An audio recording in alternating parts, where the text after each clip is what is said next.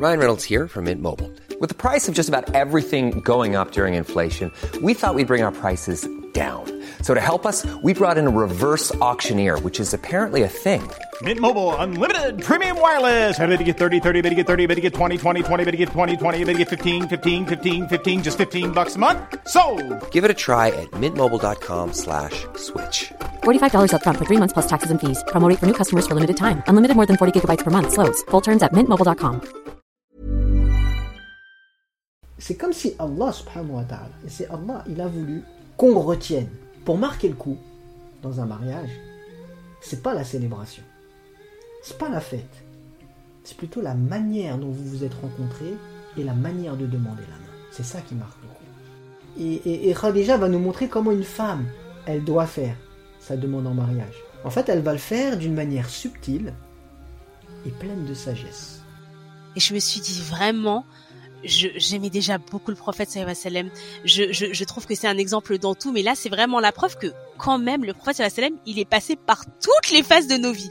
Il sait ce que c'est qu'être un célibataire dans le long terme. Il sait ce que c'est que d'avoir des enfants. Il sait ce que c'est que d'en perdre. Il sait ce que c'est d'être veuf. Et je me suis dit mais subhanallah, on ne peut pas ne pas aimer le prophète sallallahu alayhi wa sallam. Il nous comprend dans toutes nos épreuves. Ça, c'est important. Ça montre que dans le couple, si on veut s'épanouir et que la graine de l'amour puisse évoluer et apporter ses fruits, il faut faire des concessions.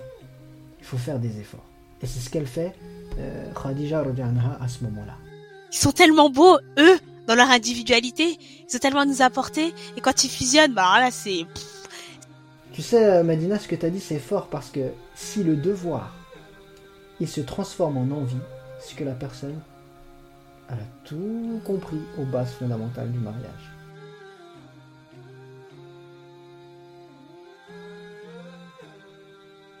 Assalamu alaikum à toi. Moi, c'est Madina. Si tu es convaincu du bien fondé du mariage, mais que tu traverses quelques secousses durant ton voyage, alors tu es au bon endroit. Halal Love, c'est plus qu'un podcast, c'est une mission, celle de nous rappeler la beauté, la singularité et la force qui se cachent derrière cette union sacrée. Chaque semaine, je reçois des couples, des professionnels, des savants, des hommes et des femmes, afin de converser sur le sujet. Ensemble, on cherche à comprendre pourquoi c'est compliqué, mais surtout comment mieux y arriver. Bienvenue dans Halal Love, un rendez-vous hebdomadaire où l'amour est prioritaire et Allah, notre seul repère. Il était une fois la plus belle romance qui soit. Oui, rien que ça. Aujourd'hui, j'ai la joie de vous proposer un épisode dédié à l'histoire d'amour de notre prophète bien-aimé Muhammad sallallahu alayhi wa sallam et de sa première épouse, notre mère à tous, Khadija radiallahu anha, qu'Allah l'agrée. On suivra leurs traces grâce au talent, mais également au travail colossal de Farid, fondateur de l'Institut musulman de Moselle et très bon orateur de surcroît.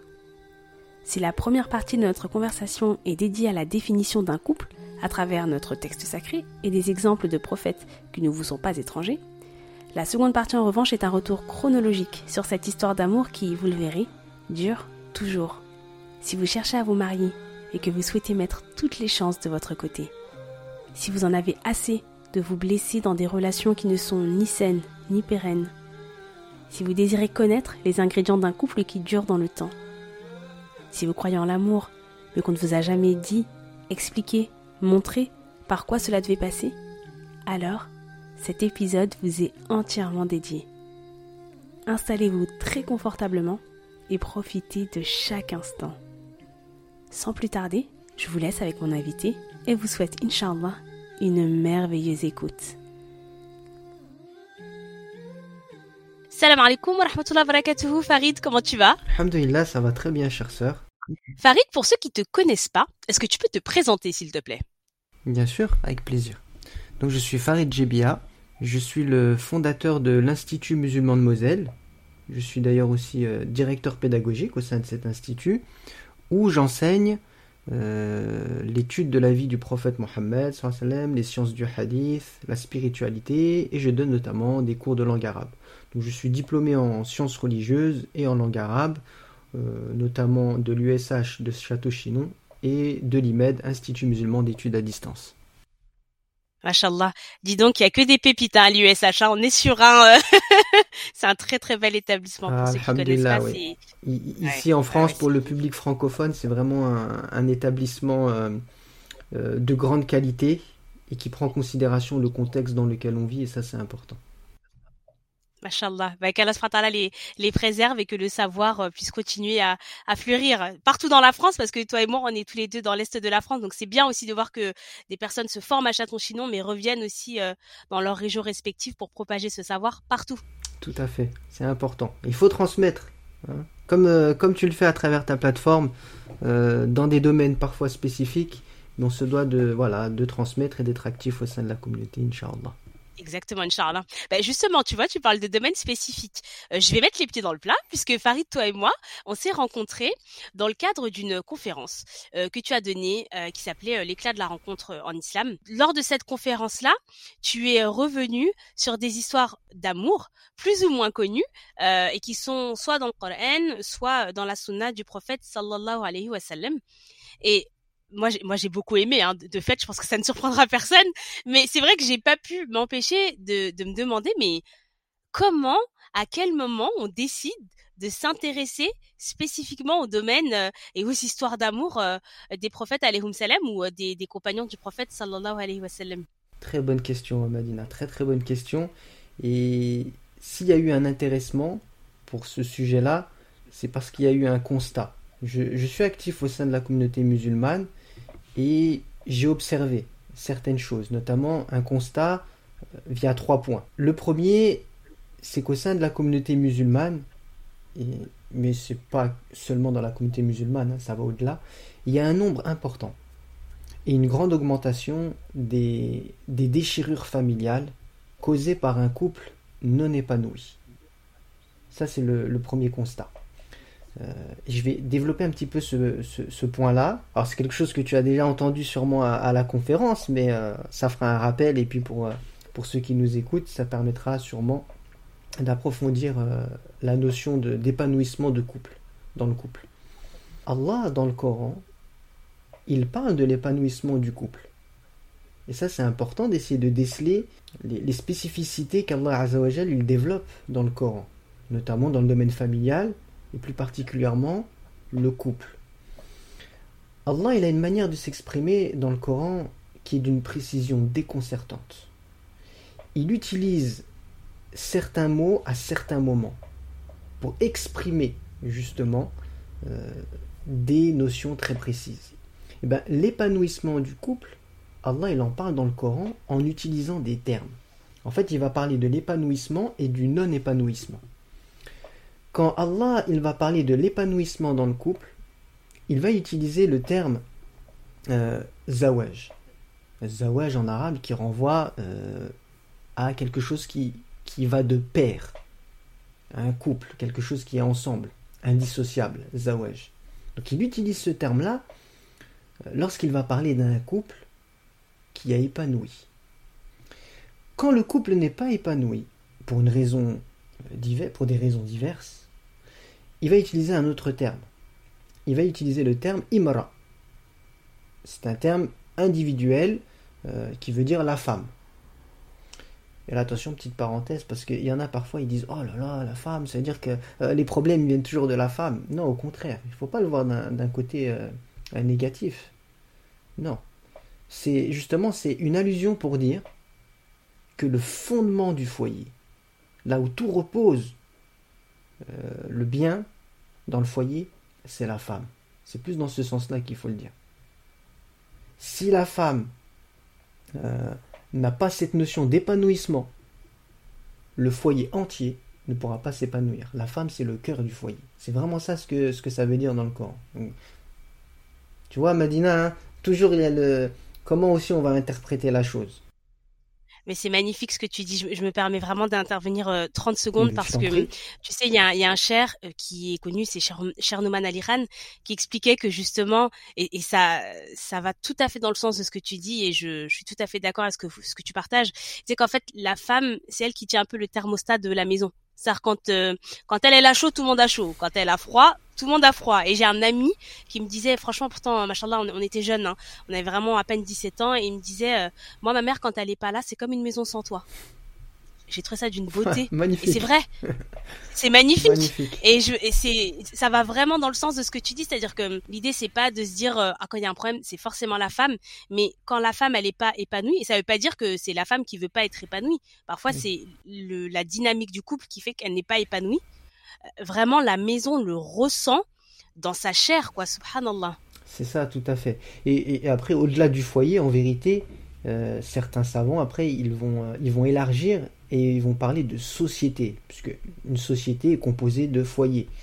Et ils vont dire Mais que, bien sûr. voilà, donc le, le- le fondement d'une société, ils disent, c'est le, c'est les, les, les- femmes qui sont investies et épanouies dans la société. Donc ça, c'est très important. Et en plus, enfin, le foyer aussi, c'est une mini société en soi. Moi, je dis toujours, en fait, enfin, je suis désolée, mais dans une famille, personne ne s'est choisi. C'est-à-dire que même les parents qui ont choisi d'avoir des enfants, ils t'ont pas choisi toi, a priori. Donc, personne ne s'est choisi. Et pourtant, on doit s'aimer. Est-ce que c'est pas juste ce qu'Allah nous demande de faire dans la société en général? Ah, bien sûr, et oui. Allah, Allah ce qu'il nous demande de faire dans la société, dans la société en général, nous demande de le reproduire euh, au foyer. Et en fait, ça commence d'abord dans le foyer pour avoir un éclat ça dans la société. Alors pour en revenir à l'épanouissement du, du couple, euh, donc Allah il utilise le terme euh, zawesh sous ses différentes formes. Je vais donner quelques exemples. Quand Allah subhanahu wa ta'ala il nous dit dans le Coran par exemple وَمِنْ آيَاتِهِ أَنْ خَلَقَ لَكُم مِنْ أَنفُسِكُمْ أَزْوَاجًا لِتَسْكُنُوا إِلَيْهَا وَجَعَلَ بَيْنَكُم مَوَدَّةً وَرَحْمَةً إِنَّ فِي ذَلِكَ لَآيَاتٍ لِقَوْمٍ يَتَفَكَّرُونَ Donc Allah il nous dit dans le Coran et parmi ces signes euh, il a créé pour vous, issus de vous-même, des épouses auprès desquelles vous trouvez du repos ou de la sérénité, de la tranquillité. Donc là, il y a vraiment l'aspect d'épanouissement euh, positif et Allah il utilise le terme donc euh, azwaja, les épouses. Autre exemple, toujours dans le Coran, par exemple, quand Allah il nous dit euh, وَالَّذِينَ يَقُولُونَ رَبَّنَا هَبْ لَنَا مِنْ أَزْوَاجِنَا Oh Allah, euh, donc ils font une invocation, les gens pieux, ils disent Oh notre Seigneur, accorde-nous euh, par nos épouses, et là ils utilisent le terme azwaja, hein, wa dhurriyyatina, et parmi notre descendance, qurrata a'yunin. C'est-à-dire, là, on traduit littéralement par la fraîcheur des yeux, mais qui veut dire accorde-nous un, un repos, du plaisir, un épanouissement. Et là encore une fois, Allah subhanahu wa ta'ala, il utilise le terme azwaja, couple, père. Hein, Et on peut encore citer à titre d'exemple, hein, lorsqu'Allah il dit dans le Coran وَقُلْنَا يَا آدَمُ اسْكُنْ أَنْتَ وَزَوْجُكَ الْجَنَّةَ Ô Adam, habite toi et ton épouse, hein, zawjuk, au paradis. Or, le paradis, euh, l'endroit par excellence d'épanouissement et de sérénité, hein, Adam va habiter dans le paradis avec son épouse, et pour parler de l'épouse et du couple, ici Allah il dit euh, zawjuk. Donc, il utilise ce terme. Ce terme qui, je le rappelle, désigne être euh, de pair, ensemble, indissociable. Et quand il y a euh, un manque dans le couple et que le couple n'est pas épanoui, et ça, ça peut être pour des causes diverses. Ça peut être pour des causes diverses. Ça peut être euh, à cause d'une foi qui n'est pas conforme. Hein, un époux croyant, une épouse non croyante, une épouse croyante, un époux non croyant. Euh, Ils n'ont pas les mêmes aspirations, ils n'ont pas les mêmes objectifs, ils ne s'entendent pas. Le couple ne peut pas être épanoui. Par exemple, quand Allah il nous dit hein, ضرب الله مثلا للذين كفروا امرأة نوح وامرأة لوط. Donc Allah il nous dit dans le Coran hein, qu'il nous donne en exemple, l'exemple pour ceux qui ont mécru, hein, les, la femme de Noé et la femme de Lot. Et on sait très bien, ces deux femmes-là, elles ont renié euh, leurs maris, qui étaient des prophètes et qui ont invité à la foi. Elles les ont reniés, elles n'ont pas eu la foi, et donc leur couple ne pouvait pas être épanoui. Et ici, Allah n'utilise pas le terme euh, zawja, épouse. Il utilise le terme imra, femme d'un point de vue individuel. Par là de l'individualité, ne parle pas de couple, parce qu'il n'y a, a pas d'épanouissement. Pareil quand Allah nous dit dans le verset qui suit hein, et Allah donne en exemple à ceux qui ont cru la femme de Pharaon, qui est Asiya. Asiya qui a cru à Moussa, à Moïse, elle a cru en lui. Euh, elle fait partie des meilleures femmes de l'univers, nous, a dit le prophète, elle fait partie des meilleures femmes du paradis, n'est-ce pas? Mais ici, Allah, quand il parle d'elle, il dit Imra, c'est pas péjoratif pour elle, c'est par rapport au couple. Parce que son époux Pharaon, euh, c'est un ennemi de la foi. Elle, elle est une croyante. Ils ne peuvent pas s'entendre, ils ne peuvent pas s'épanouir. Autre exemple, euh, et on va voir que c'est pas simplement lié à la foi, ça peut être des facteurs, des facteurs euh, sur lesquels on a parfois on n'a même pas de, on n'a pas de, de, pouvoir ou d'emprise c'est quelque chose même qu'on subit dans le couple, ben ça peut générer un non-épanouissement. Par exemple, quand Allah il dit, hein, euh, on parle de Zacharia, le prophète Zacharia, salam, qui, euh, avec son épouse, il n'arrivait pas à avoir d'enfant. Et Zacharia, il a dit, hein, euh,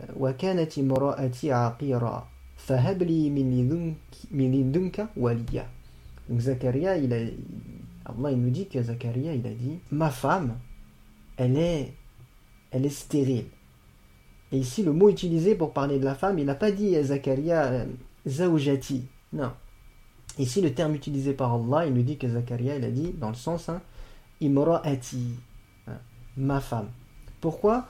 Parce que l'épanouissement n'était pas total. Là, je vais dire plutôt total. C'était des croyants. La femme de Zacharias, c'est une femme pieuse. Zacharias, c'est un prophète. Mais il manquait quelque chose dans leur couple pour s'épanouir. C'était un enfant. Et la femme de Zacharia, elle était stérile. Et, et, ce qui est le plus fort, c'est ça, Madina, euh, je ne sais pas si tu t'en rappelles, c'est que Allah, il va, euh, il va exaucer la demande de Zacharia il va lui donner un enfant. Et Allah, il dit, hein,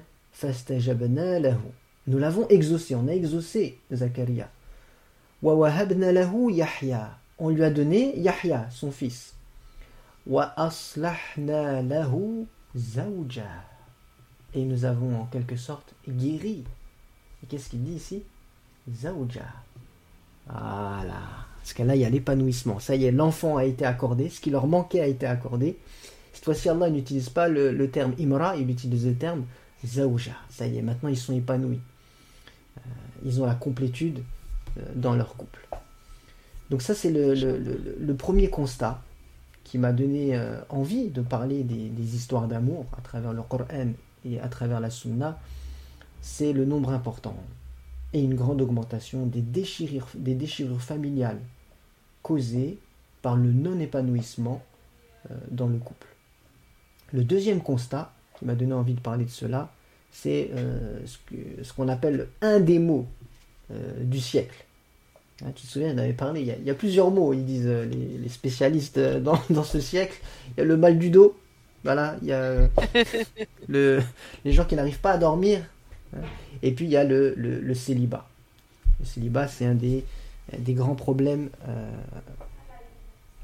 universels à, notre époque, vraiment, quel que soit l'endroit où on est sur Terre, il y a des difficultés euh, à se marier.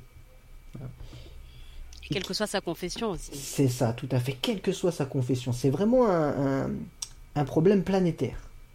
Quel que soit l'endroit où, on est, quel que soit le statut social, on a des difficultés à se marier. C'est la société actuelle qui veut ça. Aujourd'hui, la société mondiale, hein, euh, qui impose un, certain rythme, un certain mode de vie, euh, tout cela génère des difficultés pour les, pour les personnes euh, à se marier.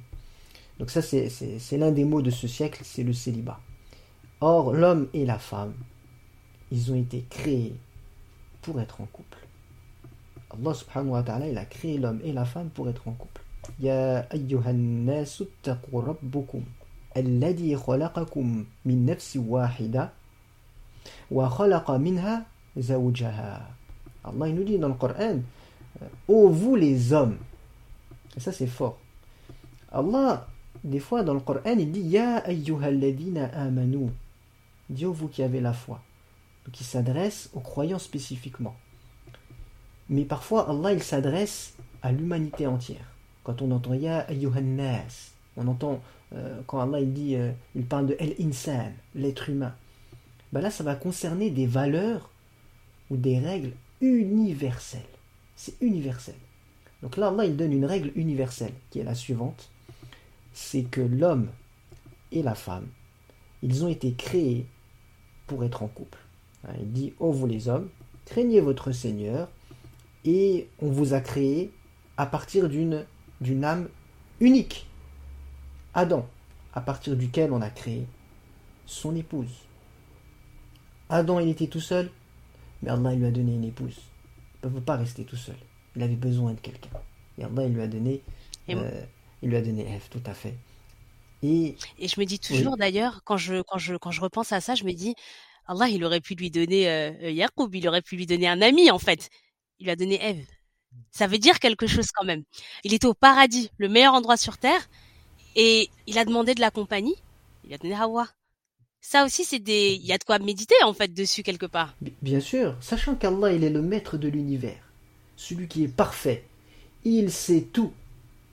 Donc Allah, il sait que ce qu'il faut à Adam, quand il est au paradis, malgré qu'il a tout, il y a une chose. Une chose qu'il lui faut, c'est la femme. Et c'est Allah qui a voulu ça. Allah qui sait tout et qui est parfait. Donc l'homme et la femme, euh, ils ont été créés pour être ensemble. C'est pourquoi n'importe quel être humain, quel qu'il soit, quand il est dans cette situation de, de célibat en fait prolongé, euh, c'est pour ça le terme utilisé, on, c'est un des, mots qui existe, c'est un mal. Oui, parce que ça fait mal intérieurement. Euh, je suis sûr que parmi ceux qui nous écoutent, s'il y a des, célibataires, ils comprennent très bien ce que je suis en train de dire. Et n'importe qui, sachez-le, même s'il est marié aujourd'hui, à un moment donné, il est passé par cette phase-là. Et si on s'en souvient, on sait combien c'est difficile et c'est douloureux. Parce qu'Allah nous a créés pour être avec, avec quelqu'un. Un homme avec une femme, une femme avec un homme. Et euh, Allah, il, utilise un terme hein, euh, qui ressemble un peu quand il dit zaouja, zawej, hein, quand on dit un, couple, une paire, ils sont indissociables. Euh, c'est un peu l'expression que, nous on utilise en français, hein, on dit une âme sœur. On dit on recherche l'âme sœur. C'est un peu dans ce, dans ce sens-là, sauf que Allah il est beaucoup plus précis. Ici, c'est vraiment dans le sens de, euh, de couple. En tout cas, voilà le deuxième constat qui m'a donné envie de parler de cela. Euh, c'est le célibat qui est un des, un des mots de ce siècle. Et le, le, troisième constat ou le troisième point, c'est aussi euh, Medina, et ça c'est la chose que je retiens le plus, c'est que à l'heure actuelle, il y a une mauvaise compréhension de la notion d'amour. On confond la notion d'amour avec euh, ce qui est répandu à travers les films Hollywood, Bollywood et j'en passe sur les réseaux sociaux avec ce qu'ils appellent le coup de foudre. C'est totalement différent. Il y a une différence entre euh, l'amour et ce qu'on veut faire croire que c'est de l'amour, et que ce n'est nullement de l'amour, ce qu'on appelle le coup de foudre. Et ça, c'est lié à la, à la société d'aujourd'hui, qui est une société de, de, consommation par excellence. Et la société de consommation par excellence, elle invite à multiplier les expériences. Un coup de foudre, comme l'indique le nom, hein, un coup de foudre, c'est quelque chose qui ne dure pas. La foudre, quand elle frappe, elle fait des dégâts et c'est quelques secondes. C'est vrai qu'on est prévenu quand même. A priori, si c'est un coup de foudre, c'est bien que ça va passer, en fait. c'est ça. Mais, mais voilà, ils, hein, ils, nous vendent du rêve à travers leurs leur films, euh, en nous faisant croire que c'est comme ça l'amour, c'est pas ça. D'ailleurs, quand on revient en, en, arabe, qui est la langue la, la, la, plus précise et la plus éloquente, c'est pourquoi c'est la langue qu'a choisi Allah Azzawajal pour, euh, pour s'adresser à l'humanité entière. Le mot amour, en arabe, il se dit hubbun. Hubbun. Il y, a, deux lettres. Il y a la lettre Ha et la lettre Ba. Deux lettres. Avec une shadda sur le bas. On appuie sur le bas. Hubbun. Et eh bien, à partir de la même racine, les mêmes lettres, la lettre Ha, la lettre Ba, on met la shadda sur la lettre Ba, on va trouver le mot Habbun. Habbun. c'est la graine. Et si on essaye de faire un rapport, on s'arrête et on médite, ben on se rend compte que la graine, quand on la met en terre, il faut la travailler, il faut en prendre soin, il faut la surveiller, il faut aller en douceur avec elle. Ensuite, elle va grandir, elle va évoluer, jusqu'à ce qu'à un moment, elle va donner des fruits. Mais ça passe forcément par des moments difficiles, des intempéries, etc. L'attente, c'est difficile, mais à la fin, elle va donner des fruits. Mais c'est ça l'amour, en vérité. Ça ressemble à ça. C'est quelque chose sur le long terme, c'est quelque chose qui s'entretient, c'est quelque chose qu'il faut prendre soin, et ça passe forcément par des moments difficiles dans lesquels il faut beaucoup de patience. Donc voilà pour cette première question, euh, euh, Madina.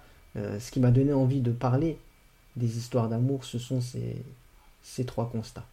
Ah, tellement de, choses sur lesquelles j'aimerais rebondir, mais on va faire un podcast de trois heures, donc on risque de se perdre, mutuellement, de perdre nos familles qui vont nous demander où nous sommes passés.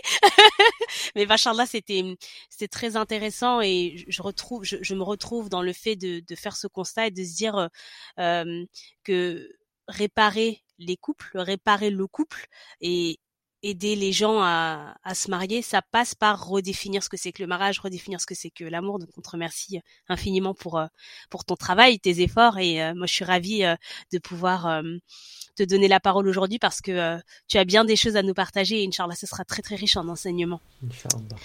Aujourd'hui on on avait à cœur de parler d'une histoire d'amour très précise c'est euh, c'est une histoire d'amour. Euh, tu vois, j'ai le sourire rien que d'en parler, alors qu'on n'a pas commencé.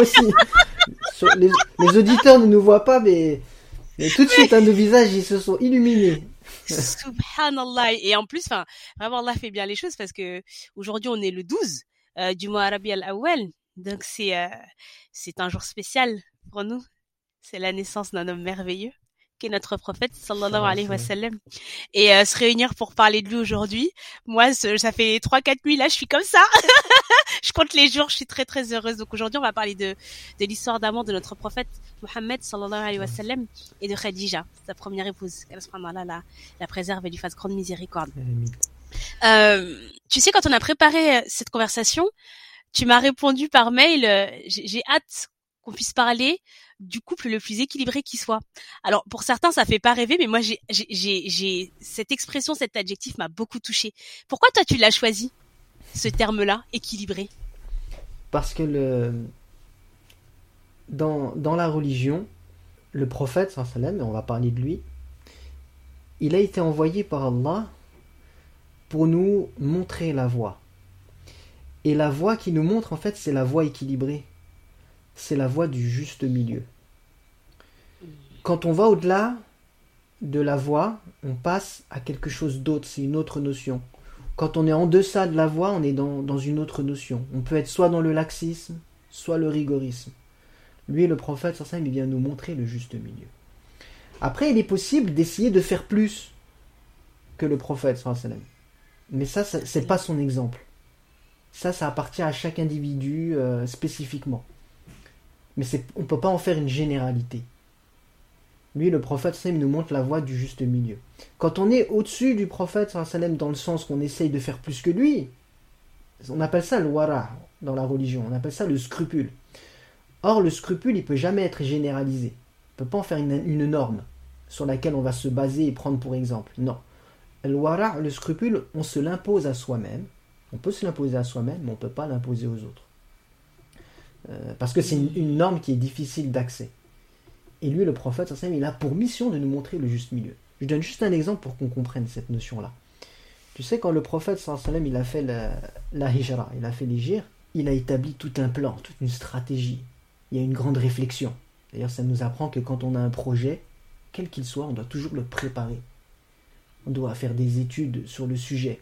On doit prendre le temps de bien réfléchir et pas se lancer comme ça aveuglément. Et on doit mettre toutes les causes nécessaires pour réussir notre projet. C'est ça le, la véritable confiance en Allah subhanahu wa. Bien lui, le prophète, il a tout fait. Toutes les causes possibles. Et il a agi d'une manière discrète. Et il est parti en cachette. Il a fait la hijra en cachette. Ça, c'est pour nous indiquer pour nous montrer la voie du juste milieu quand on a des projets. Quand tu as un projet, agis discrètement. Mets tout en œuvre pour réussir. Réfléchis, fais un plan d'action et après lance-toi. Mais quand on étudie la Syrah, on sait que par exemple, il y a Omar ibn al-Khattab, le grand compagnon. Lui, quand il fait la hijra, qu'est-ce qu'il fait? Lui, il va sur la place publique hein, et il dit aux gens de Quraysh hein, que celui que sa mère, celui qui veut que sa mère elle le pleure, ben, qui m'empêche de faire la hijra, il va voir. Hein? Est-ce qu'on va dire que est, il est plus courageux que le prophète Bien sûr que non. Là, il a agi par wara, par scrupule. C'est quelque chose qui s'est imposé à lui-même. Mais les musulmans jusqu'à la fin des temps ne vont pas prendre l'exemple de Omar pour faire la hijra. Ou pour un projet, pardon, pour un, chaque projet. Ils vont prendre l'exemple du prophète qui nous montre le juste milieu, cette voie de l'équilibre. Et eh bien, même dans l'amour, dans la relation, de couple, eh bien, le prophète avec Khadija, ils vont nous montrer c'est quoi euh, la voie du juste milieu, la voie de l'équilibre dans l'amour qui est le véritable amour. Parce qu'après, un amour incandescent qui fait brûler le cœur, etc., ben ça c'est le wara, ça c'est le scrupule. Celui qui est dans ça, c'est propre à lui. Mais c'est pas la voie euh, qu'Allah Azzawajal a montré au prophète alayhi wa dans son couple avec Khadija euh, Donc voilà pourquoi j'ai utilisé le terme équilibré euh, Madina dans ce sens-là. Et, euh, et, même, et même dans un, tu sais, même dans le, le, terme équilibré, et l'exemple du prophète, ça nous rappelle que même dans une relation de couple, même dans une relation de couple, on ne pourra pas être dévoué totalement à son conjoint ou à sa conjointe.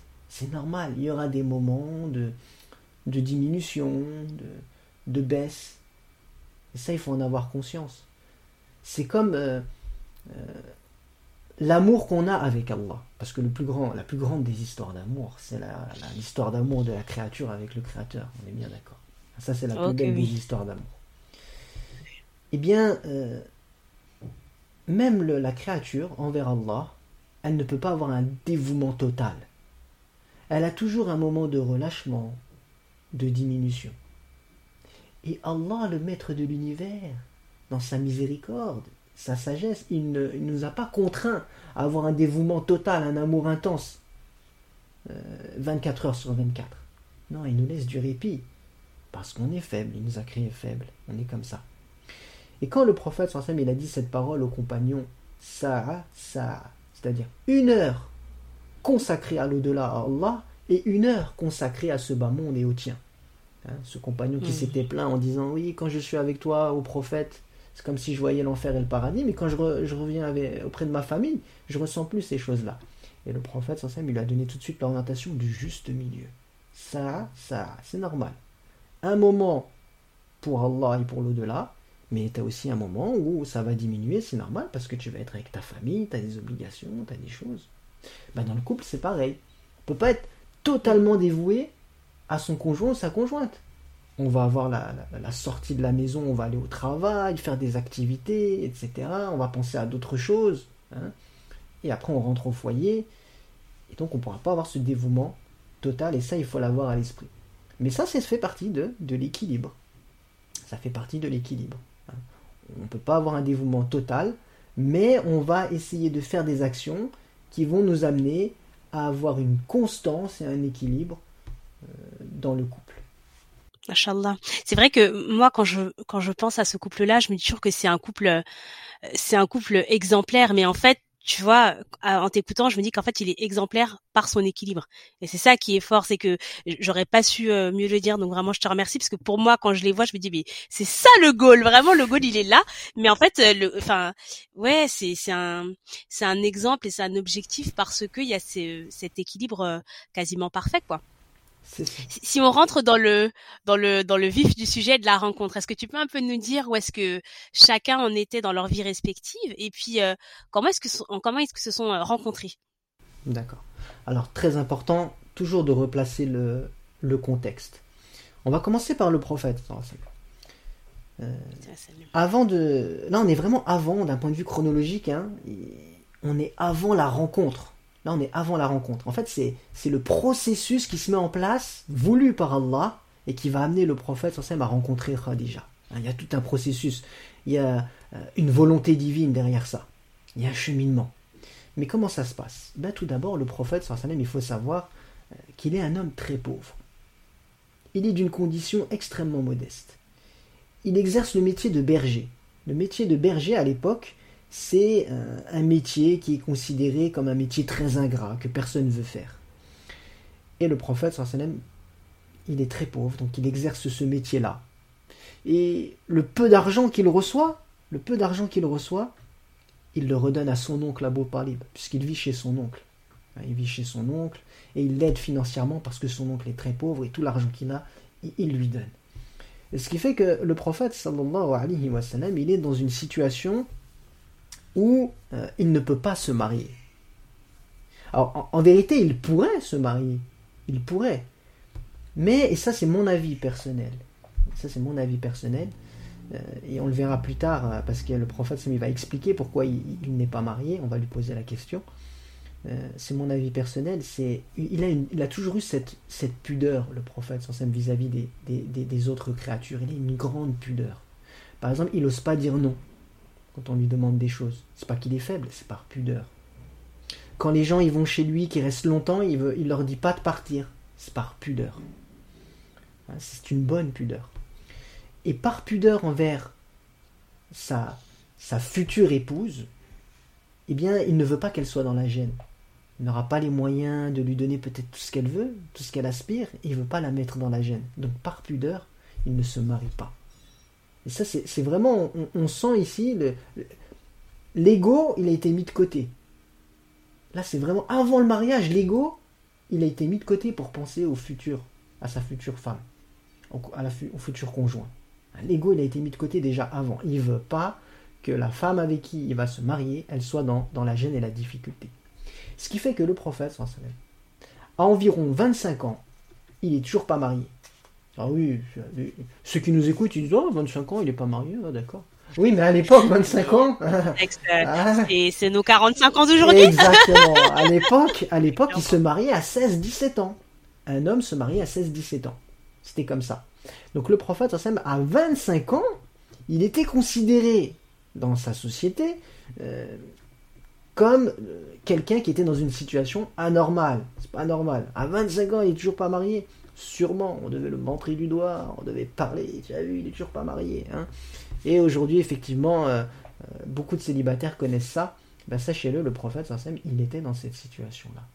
À 25 ans. Mais alors, oui je, je, me permets de, de, de, rebondir dessus parce que hum, je j'ai terminé la lecture d'un livre qui s'appelle Khadija, euh, la première femme musulmane de Claude Dabac, et il vient de sortir. Très bon livre, mashallah, euh, très sourcé. Et elle parle de cette de, ce moment-là et elle explique elle aussi que quand même à 25 ans, faut faut se remettre dans le contexte. Les 25 ans de, de l'époque, c'est pas les 25 ans de maintenant.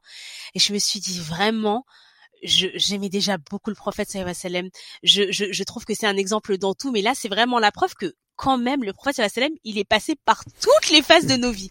Il sait ce que c'est qu'être un célibataire dans le long terme. Il sait ce que c'est que d'avoir des enfants. Il sait ce que c'est que d'en perdre. Il sait ce que c'est d'être veuf. Et je me suis dit, mais, subhanallah, on ne peut pas ne pas aimer le prophète sallam. Il nous comprend dans toutes nos épreuves. Et c'est la première fois que je comprenais ça et ça m'a vraiment bouleversé. Oui, oui. Et, d'ailleurs, les, les grands éducateurs, les grands éducateurs en islam, ça a toujours été des individus qui sont passés par des états. État de pauvreté, euh, orphelin, les grandes difficultés, la détresse, etc. Effectivement, pour pouvoir par la suite être des guides. Hein. Allah les choisit pour être par la suite des guides qui vont être capables d'expliquer, d'orienter aux gens qui viennent les voir parce qu'ils les comprennent, parce qu'eux-mêmes sont passés par leur, euh, leur situation. Eh bien voilà, oui, comme tu l'as dit, c'est très très bien. Le prophète, il a été un, célibataire de longue durée, donc il sera capable de dire aux célibataires de longue durée euh, euh, qu'est-ce que c'est, comment faire, euh, il sait très bien qu'est-ce qu'il ressente. Donc voilà en tout cas le, le prophète dans le contexte. Il est très pauvre, il exerce un métier ingrat, par pudeur il ne veut pas se marier et il a 25 ans et c'est considéré comme une tare dans la société dans laquelle il vit. De l'autre côté, on a Khadija anha, qui elle est âgée d'environ environ, hein, une quarantaine d'années. Euh, elle est déjà veuve deux fois. Donc elle est marquée par la vie, hein, Khadija. Elle a déjà perdu deux époux. Euh, Alors, quand elle a perdu ses époux, elle, a bénéficié d'un héritage. Et très souvent, ce qui se passait dans la société mécoise, quand une femme avait un héritage, elle se remariait, et puis cet héritage était utilisé avec son nouveau mari, etc. Et eh bien là, Khadija, elle va être innovatrice. Elle va être audacieuse. Et elle va faire quelque chose qu'aucune femme n'avait fait à son époque. Elle va entreprendre. L'héritage qu'elle a reçu de ses maris, elle va le faire fructifier en investissement, en investissant dans euh, le travail commercial. Donc en quelque sorte, elle est entrepreneur. Elle crée son entreprise. Et c'est qui tout double. Hein. Ah, c'est qui tout double. Eh, à l'époque, euh, il n'y a pas les prestations sociales. Hein. C'est qui tout double. Hein. Soit ça passe, soit ça casse. Mais elle est audacieuse. C'est ça qui me plaît. Elle n'a pas peur. Et ça montre déjà son caractère qui elle est. Elle est prête à affronter les difficultés. Elle est courageuse. Elle n'a pas peur. Elle tente.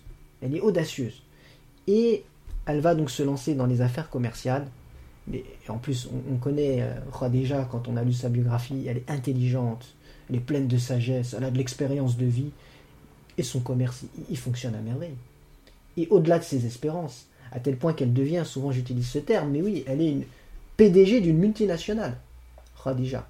Elle a des entrepôts en Syrie, en Palestine, au Yémen, en Irak, en Abyssinie, l'actuelle Éthiopie. Euh, elle gère des, des, des, milliers d'employés, des stocks, etc. Voilà, PDG d'une multinationale, elle doit gérer tout ça. Et euh, quand elle, elle, gère ses affaires, voilà, elle, euh, elle, essaye toujours de confier euh, ses affaires à des, personnes de confiance. Donc elle vit sa vie comme ça, elle a réussi sa vie d'un point de vue professionnel, d'un point de vue social, elle a très bien réussi, à tel point qu'elle est la femme la plus prisée à la Mecque, il faut le savoir. De toutes les femmes à la Mecque, celle qui est la plus prisée, tout le monde souhaite l'épouser parmi les hommes riches, c'est Khadija anha. Mais elle, elle n'est pas intéressée par ça, parce qu'elle sait très bien que la plupart des hommes qui sont intéressés par elle, euh, c'est par sa, réussite sociale. Il y a un intérêt derrière ça. Or, elle, elle cherche aussi à se remarier, c'est normal, mais elle, elle cherche plutôt euh, l'affection. C'est ça qui lui manque. Elle cherche de l'affection et elle va chercher quelqu'un qui est totalement désintéressé de sa condition sociale. C'est ça ce qu'elle veut et ce qu'elle cherche. Elle ne sait pas, mais ça va arriver. Et elle, elle va faire les causes. Donc ça, c'était pour placer le, contexte. Qu'est-ce qui va se passer par la suite? Comment ils se sont rencontrés Exactement? Et là, ça va être l'histoire de leur rencontre. Et euh, je vais intituler euh, l'histoire de cette rencontre ainsi. C'est une histoire où la beauté d'âme prime sur le mythique coup de foudre du physique. Je vais le répéter. C'est une histoire d'amour où la beauté d'âme prime sur le mythe du coup de foudre physique. Hein, le coup de foudre physique, là. Oh, j'étais dans la rue, je l'ai vu, j'ai croisé son regard, j'étais fou amoureux. Eh bien, on va voir qu'avec Mohammed et Khadija, c'est une histoire où la beauté d'âme est au centre. Et normalement, quand on cherche son futur conjoint sa future conjointe, c'est l'élément central sur lequel on devrait s'arrêter. Le premier élément qu'on devrait détecter. Et non pas euh, la beauté physique. Je ne dis pas qu'elle n'existe pas, qu'elle n'est pas importante, mais ce n'est pas l'élément central. L'élément central, c'est la beauté d'âme. Alors qu'est-ce qui se passe? Ben, Khadija, dans ses, euh, dans ses affaires, euh, elle cherche des collaborateurs, hein, tout le temps. donc elle, quand elle cherche des collaborateurs, elle prend des hommes de confiance, elle leur confie des caravanes commerciales. Hein, en gros, en fait, elle a des, euh, elle a des filiales et puis elle, confie euh, la direction d'une filiale à quelqu'un. En gros, c'est comme ça pour que les gens comprennent. C'est vraiment ça. Et là, elle a besoin d'un voilà, assistant de direction qui va diriger une filiale pour aller au CHEM. Donc, elle fait ses recherches, elle s'investit en, en chasseuse de tête on dit comme ça dans les, dans les grandes entreprises. Hein. ils ont les chasseurs de tête, c'est des personnes, ils sont spécialisés pour détecter les, euh, les potentiels talents qui vont pouvoir euh, développer l'entreprise, voilà, les perles rares, etc. Et, donc elle, elle, enfile cette casquette de, chasseuse de tête. Donc euh, nous aujourd'hui on a les CV, vous savez, ils font défiler les CV, etc. À l'époque ça n'existait pas, c'est le bouche à oreille. Et là Khadija elle entend parler d'un homme et qu'il a une qualité qui attire son attention. Vous voyez, déjà, on sent la, la, femme perspicace. Elle cherche les qualités nécessaires. Et là, moi, il y a quelque chose d'ailleurs qui m'a marqué, des fois je vous des parenthèses, c'est que, et j'aime ça d'ailleurs, parce que je suis formateur des formations, euh, pour moi, le meilleur des managements, c'est le management où l'humain, il est au cœur. Il est au cœur du projet. Et Khadija, ici, elle cherche une qualité euh, de l'humain. C'est la confiance. Elle cherche pas le profit. Elle cherche la confiance avant tout. Ça, c'est important. Et elle entend parler d'un homme qui est surnommé El-Amin. El-Amin, c'est euh, le digne de confiance. Celui qui est honnête. Celui à qui on peut tout confier. Bah, elle se dit, bah, c'est celui-là qu'il me faut. Hein. Euh, D'ailleurs, Ici, j'en profite pour donner une orientation. Vous voyez là, Khadija a entendu parler de quelqu'un. Ben, vous savez, chers frères, chères sœurs, si vous êtes célibataire, si vous entendez parler en bien de quelqu'un, essayez de vous renseigner. Et si vous n'êtes pas célibataire, que vous êtes marié, et que vous entendez parler de quelqu'un de bien, ben, partagez euh, le témoignage aux célibataires afin qu'ils puissent avoir euh, une orientation bénéfique pour Inch'Allah. Et donc Khadija, qu'est-ce qu'elle a fait? Elle s'est renseignée. D'accord? Elle, elle s'est renseignée. Et qu'est-ce qu'elle va faire? La prochaine étape, c'est qu'elle va convoquer Mohammed. L'entretien d'embauche. Ah, l'entretien d'embauche. Et cette fois-ci, il va y avoir le, le, le, le contact physique. Enfin, le, pas le contact, la rencontre, l'échange. Voilà, l'échange physique. Donc cette fois-ci, ils vont se voir. C'est ça qui est fort. C'est qu'ils se sont pas vus. Ils, elle a entendu parler de lui. Lui, il la connaît, il a entendu parler d'elle. Mais là, ils vont ils vont se rencontrer. Et encore une fois, avant de se voir physiquement, il y avait ce que l'un et l'autre ils ont entendu euh, concernant les, qualités morales, la beauté d'âme. Et lorsqu'elle va faire l'entretien d'embauche, forcément il y a un échange. Et là, elle va pouvoir se faire sa propre idée. Là, elle va pouvoir se faire sa propre idée. Et euh, d'après ce qu'elle a entendu parler, eh bien, elle, est, elle retrouve ce qu'on lui a dit, elle retrouve les propos des gens. Elle parle avec lui, c'est un homme posé, qui parle bien, qui a l'air d'être sincère. Euh, donc elle, ça y est. Ça, elle est, elle est tout à fait d'accord de, euh, de l'embaucher. Euh, en quelque sorte, ici, c'était une, en quelque sorte une muqabala, en fait. Même si eux ne le savent pas tout de suite. Bah, en fait, moi, je me dis, enfin, tu vois, la manière dont tu l'as introduit, je me suis dit, ça ressemble quand même beaucoup à une muqabala, cette affaire. C'est ça. Cette idée de se renseigner avant, de se voir après, même si effectivement, aujourd'hui, ce qu'on appelle Mukabala, c'est des personnes qui se rencontrent dans le but de se marier. Eux, c'était pas ça leur but premier, mais il y avait vraiment ce, cette confrontation, parce que c'est ça, en fait, une Mukabala, je crois, enfin, un, un je sais pas si on appelle ça un rendez-vous, tu, tu sauras bien mieux que moi le, traduire, mais en tout cas il y a eu ça, même si c'était pas dans le cadre du Zawedge, ils ont quand même pu justement échanger et ben, derrière pour le coup ça aboutira vraiment à une union. Oui, c'est ça. Oui. En Muqabala, nous on traduit par rencontre, mais si on revient à, à, à l'arabe, effectivement, c'est plus un, un moment d'accueil. Et c'est fort aussi en arabe, parce qu'un accueil c'est différent qu'un rendez-vous ou une rencontre. Quand on accueille quelqu'un, quand on accueille, souvent c'est quand on est chez nous, qu'on fait un, quelque chose de solennel, d'officiel, qu'on n'a rien à cacher, on accueille les gens. Hein, donc Muqabala, c'est un accueil. C'est une prédisposition aussi quand on accueille. Tu vois, quand, bah, quand je, je t'accueille, c'est vraiment euh, j'ai le cœur plus ouvert que je vais à un rendez-vous. Tu vois, c'est ça. Un et, et, et, et, quand on accueille, ça veut dire qu'il y a une préparation. Tout à fait. Ouais. C'est vrai. Donc, euh, voilà, ils ont fait l'entretien d'embauche, ça y est, il est embauché. Hein. Et pour le prophète, c'est, une opportunité d'améliorer sa condition de vie. Khadija, elle lui, offre cela. Elle lui offre le moyen euh, bah, d'améliorer sa condition de vie. Alors, elle lui confie la mission. Le prophète va euh, réaliser la mission euh, avec perfection, comme à chaque fois. Il, il vise toujours l'excellence, il est excellent dans tout ce qu'il fait. Euh, et à son retour de mission, il y avait le, le contrôleur de mission qui s'appelle Maïsara, c'était le, ser le serviteur de Khadija qui était un peu là pour quand même contrôler, c'est normal. Hein. Et, et, lui, il est émerveillé. Il est émerveillé par ce qu'il a vu. Et il en a vu passer des hommes depuis des années qu'il est au service de Khadija. Mais alors là, il n'en a jamais vu un comme ça. Et il va faire les éloges à, à Khadija. Khadija qui était déjà il y avait déjà des étincelles dans les yeux quand elle a entendu parler de lui. Quand elle l'a vu, bah alors quand Maïsara il commence à rajouter tout ce qu'il a à rajouter, ah ça y est, euh, Khadija elle s'est dit mais cet homme-là il est exceptionnel. Et pour elle, à ce moment-là, c'est la confirmation. Elle a entendu, elle a vu, et maintenant elle a la confirmation. Et à ce moment-là, quand elle a eu la confirmation, ça y est, c'est l'homme qu'elle souhaite dans sa vie. Celui qui est totalement désintéressé et qui est loyal. Donc c'est lui qu'elle veut. Voilà, euh, en quelque sorte, l'histoire de leur rencontre.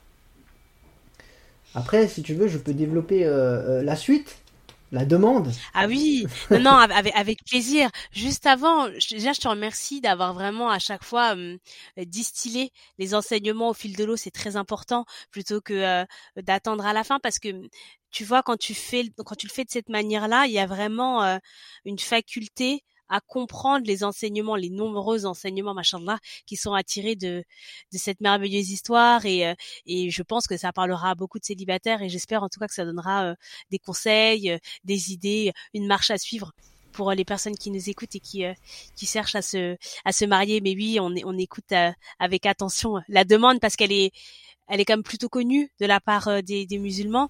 Mais je voulais savoir justement si on, dit souvent euh, dans la tradition musulmane que c'est Khadija, euh, quand elle fasse miséricorde, qui a demandé la main du prophète sallam. Est-ce que c'est comme ça qu'il faut le comprendre? C'est comme ça que ça s'est passé? Ah, Quelle magnifique question. moi, je te félicite pour cette question-là. C'est très important.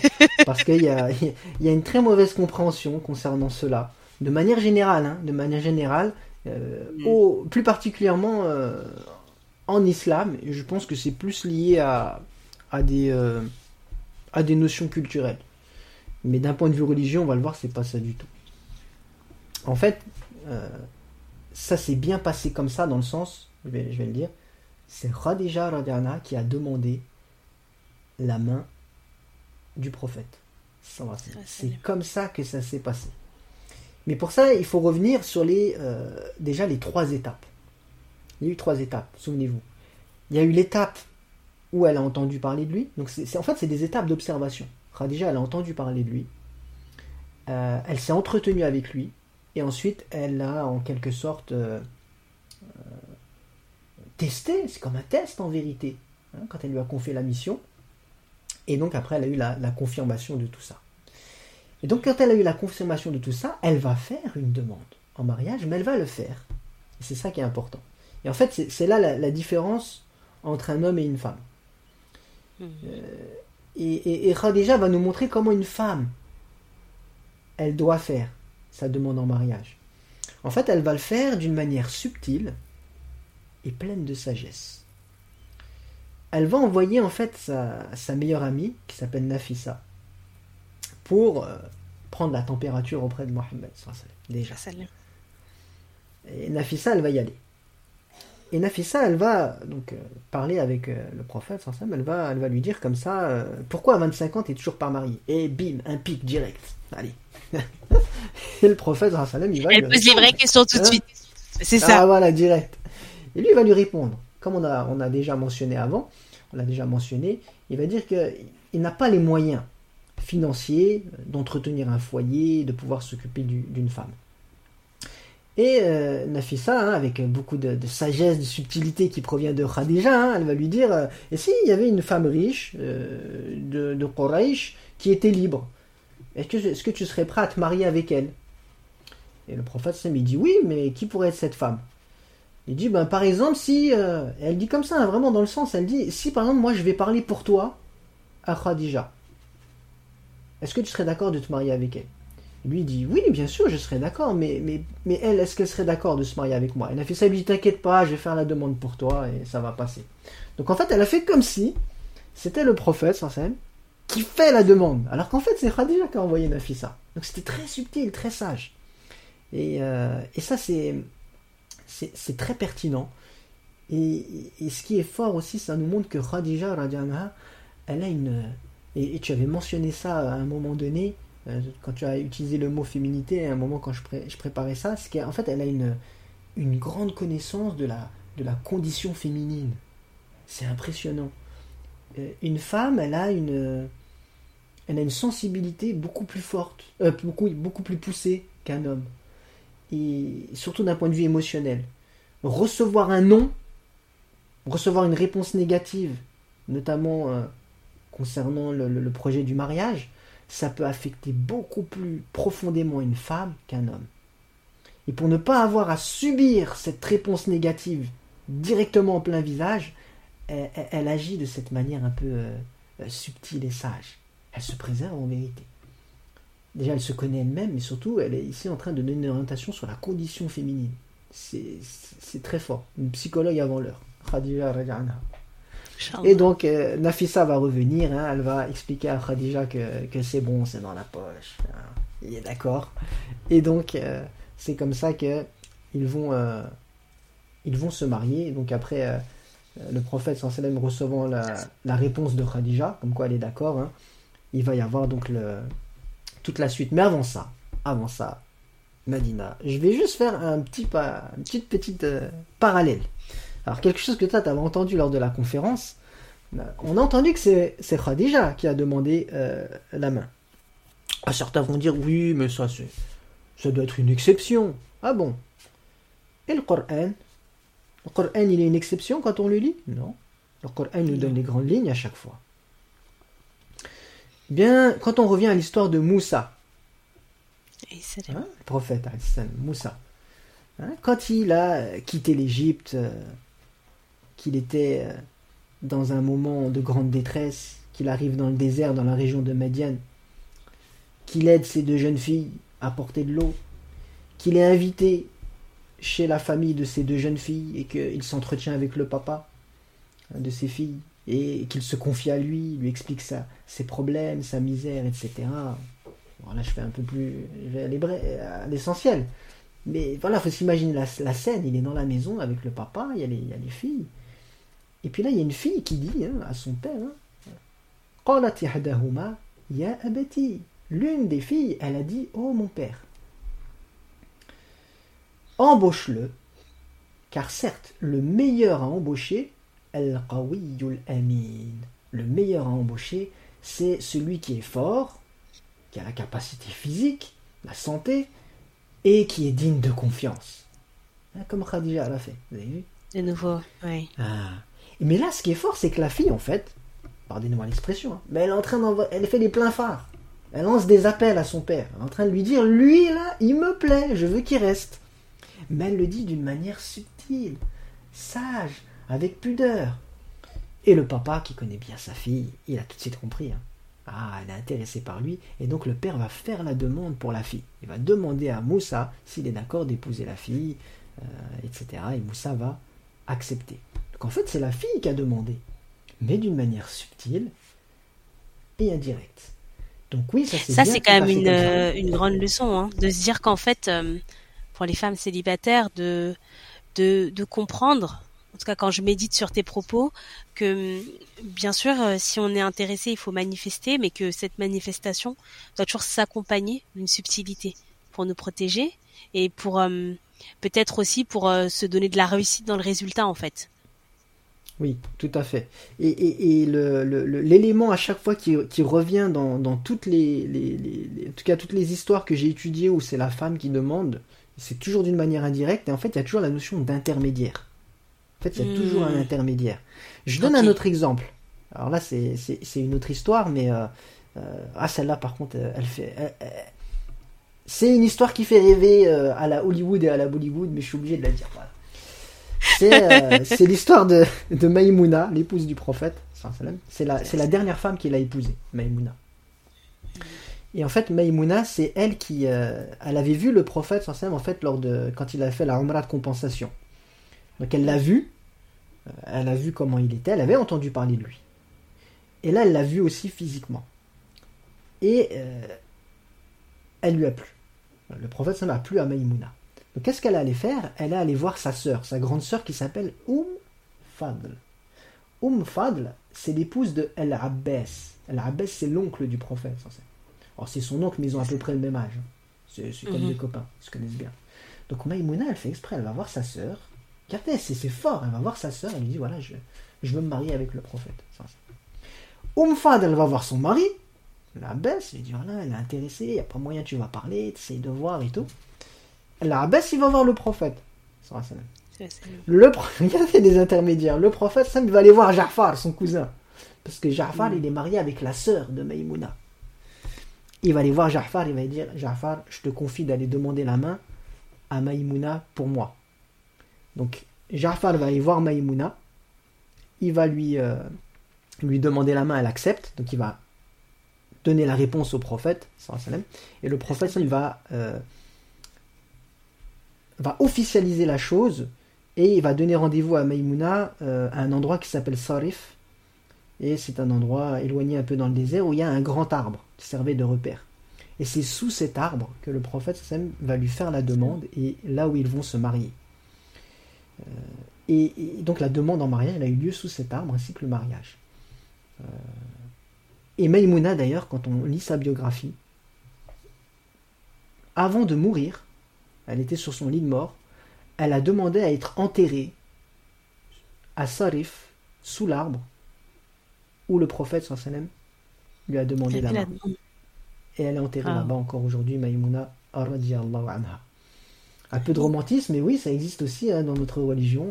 Témoignage d'amour, on retrouve tout ça. Et c'est Maïmouna, donc encore une fois, qui a fait la, euh, la demande d'une manière indirecte et subtile. Très utile comme enseignement pour euh, notre euh, génération, machallah. Est-ce que tu peux nous expliquer un peu comment s'est passée la la cérémonie? Est-ce qu'il y a des enseignements aussi à en tirer? Parce que le prophète sallam euh, n'avait pas une justement une grande richesse et on sait qu'il y a, y a, beaucoup d'hommes aujourd'hui qui, euh, qui aimeraient se marier et qui n'ont pas les moyens et euh, qui se disent oui mais mais comment je comment je pourrais faire par exemple pour euh, pour offrir une dot comment je pourrais faire pour avoir une belle cérémonie? Comment ça s'est passé pour eux? Comment est-ce qu'Allah les a facilité Masha'Allah. Déjà je je te félicite vraiment Medina pour ces pour ces questions. C'est ça c'est les vraies questions. Tu vois ça c'est les vraies questions qui vont permettre d'aller à l'essentiel eh bien, tu vois, Medina, on n'a pas d'informations authentiques, euh, ni nombreuses, sur comment s'est déroulé le mariage. On a des informations sur la dot. On a des informations sur le fait que la demande elle a été faite par les oncles du prophète envers les oncles euh, de Khadija qui n'avaient plus son ça, ça, on a les voilà, ça on a les informations. Mais mhm. sur comment était le mariage, qu'est-ce qu'ils ont mangé, qu'est-ce qu'il y avait, on n'a pas d'informations. Très peu. C'est comme si Allah subhanahu wa ta'ala, et c'est Allah, il a voulu qu'on retienne. C'est comme pour nous dire, pour marquer le coup dans un mariage, c'est pas la célébration, c'est pas la fête, c'est plutôt la manière dont vous vous êtes rencontrés et la manière de demander la main. C'est ça qui marque le coup. La c'est fort, c'est hyper fort ce que tu dis quand même, la farine. Hein. C'est super fort. Hein. Mais, mais Maïmouna, quand elle est morte, quand elle est morte, elle a demandé à être enterrée à l'endroit où il lui a demandé la main. Elle n'a pas voulu avoir les photos du mariage. Oui, ou être enterrée avec sa robe de mariée, ou tu vois, rien à voir en fait. Ouais, le moment où il lui a demandé la main. Subhanallah l'importance en fait de, de respecter ce moment-là en fait l'importance de de ce moment enfin c'est très fort je c'est la première fois que je l'entends et c'est vrai que maintenant que tu le dis ça coule de source en fait et c'est vrai qu'il y a il y a très très peu de ressources enfin pour le vraiment les, le j'ai pas fait énormément de recherches hein, mais c'est vrai que de ce que j'ai pu lire il y a pas beaucoup d'informations sur la cérémonie et quand Allah il donne pas beaucoup d'informations c'est pas qu'il veut pas les donner c'est que souvent il met l'emphase sur certaines choses et quand il, il, il en met moins sur d'autres pour dire ça c'est pas le sujet en vrai ça, c'est pas le sujet. C'est pas, le sujet. Ça, c'est un plus. C'est le, c'est l'étape en fait d'officialisation. Vous savez, quand, quand, en fait il y a le, ce qu'on appelle la célébration du mariage, le but c'est le, c'est l'officialisation. C'est que les gens viennent. Et normalement c'est simple. Hein. c'est très, le prophète il a toujours fait simple en vérité ce repas de mariage. C'était très très simple. Mais le but c'était que les gens viennent et que ce soit officialisé. Un tel est marié avec une telle. C'était ça le but. C'est ça le but du repas du mariage en vérité. C'est simplement ça. Oui, après derrière, on peut rechercher à faire par exemple une sadaqa, une aumône à travers laquelle on recherche les, bénédictions, etc. Mais euh, vraiment, c'est l'officialisation. Mais la chose la plus importante, la chose qu'Allah a voulu qu'on retienne, c'est comment on se rencontre Est-ce que c'est un cadre licite? Est-ce que c'est sain? Quel était l'objectif, les aspirations? Et comment s'est passée aussi la demande? C'est important. Comment on fait la demande? Est-ce que la demande a été faite dans les règles? Est-ce qu'elle a été, par exemple, si c'est une femme, faite avec subtilité, avec sagesse? Donc c'est ça qu'il faut retenir plus que euh, le moment de, célébration. Et pour rentrer un peu dans enfin ça, suit un peu ce que tu disais. Mais tu vois si on suit la chronologie et que on, introduit un peu leur vie maritale leur vie de couple pareil je, je crois mais vraiment tu nous le diras qu'il y a très peu d'informations sur leur vie de couple avant la révélation. Comme si effectivement encore une fois l'emphase c'est pas là-dessus c'est après. C'est comment on fait pour vivre dans un couple qui est musulman tu vois, enfin maintenant que tu le dis, je me dis euh, ça, ça fait vraiment sens. Mais dis-moi si euh, si euh, si c'est correct ou si ça l'est pas du tout. Et puis surtout, ben qu'est-ce que tu peux nous dire du coup de cette vie de couple? Parce que l'idée c'est ça. L'idée c'est de voir comment ces personnes merveilleuses peuvent nous inspirer à travers leur mode de vie, à travers leur, la manière qu'ils ont de se de se soutenir et de vivre l'islam et le couple dans leur quotidien. Alors, comme tu l'as mentionné, on a on a peu donc en quantité, on a peu d'informations sur euh, quelle était leur vie de couple euh, avant l'islam. On a peu, par contre, même si on a peu, on a une richesse à tirer du peu d'informations qu'on a. D'accord? Donc on a peu d'informations, mais à partir de ces peu d'informations, il y a une richesse d'enseignement euh, à en tirer. Et là, je fais juste une, petite introduction avant de développer c'est que euh, je donne l'exemple euh, du témoignage que euh, Khadija elle a fait quand le prophète est revenu, dès qu'il a reçu la révélation, qu'il est revenu auprès d'elle. Elle a paniqué, plein de terreur. Et elle va faire une description. Elle va dire au prophète non, Allah ne te fera jamais du mal parce que tu es comme ceci, comme cela. En fait, je vais le dire après. Un peu de suspense. Je vais revenir après sur la description, je vais la détailler. Euh, là, juste j'attire l'attention sur le, fait que... Et ça, c'est important. Et ça montre, vous savez, que euh, la femme, d'accord, la femme, dans sa sensibilité, elle a la capacité, elle a la capacité d'exprimer avec ses mots des choses qui sont extrêmement difficiles à exprimer notamment au niveau des sentiments et des émotions. Et ça, la femme, elle est capable de le faire. Et ça, c'est important dans un foyer. Quand on veut communiquer, si on n'est pas capable d'exprimer les émotions, s'il n'y a pas un des deux dans le couple qui est capable d'exprimer cela, le couple ne pourra jamais s'épanouir. Et très souvent, c'est la femme qui est capable de faire cela grâce à la sensibilité qu'Allah a mis en elle. Khadija a été capable d'exprimer une description qu'on n'a jamais trouvée concernant le prophète avant l'islam. Et la description la plus éloquente du prophète après l'islam, c'est encore une femme, c'est Aïcha radiallahu Quand on lui a demandé comment il était le comportement du prophète Trois mots. Trois mots. Elle a résumé ce que des savants hommes, ils ont écrit en plusieurs tomes. Trois mots. Quelle éloquence, quel témoignage magnifique. Le, plus beau témoignage, euh, c'est celui de Khadija. C'est le plus magnifique. Le plus éloquent, c'est celui de Aïcha. Et le plus précis, ah, le plus, précis, c'est-à-dire comment il était le prophète physiquement, ses yeux, ses cheveux. C'est aussi une femme. Elle s'appelle Umm Abed. Umm Abed, c'est celle qui a accueilli Abu Bakr et le prophète quand ils ont fait la hijra dans le désert. En fait, c'était un peu une femme qui, c'est l'équivalence d'un hôtel ou d'une auberge. Elle avait une, des tentes comme ça dans le désert où ceux qui traversaient le désert s'arrêtaient chez elle pour euh, apprendre à manger, se reposer, etc. Et quand ils ont fait la hijra, le prophète et Abu Bakr, ils, se sont arrêtés chez Umm Abed. Et d'ailleurs, elle a embrassé l'islam. Et elle a vu le prophète une fois, dans un laps de temps très court.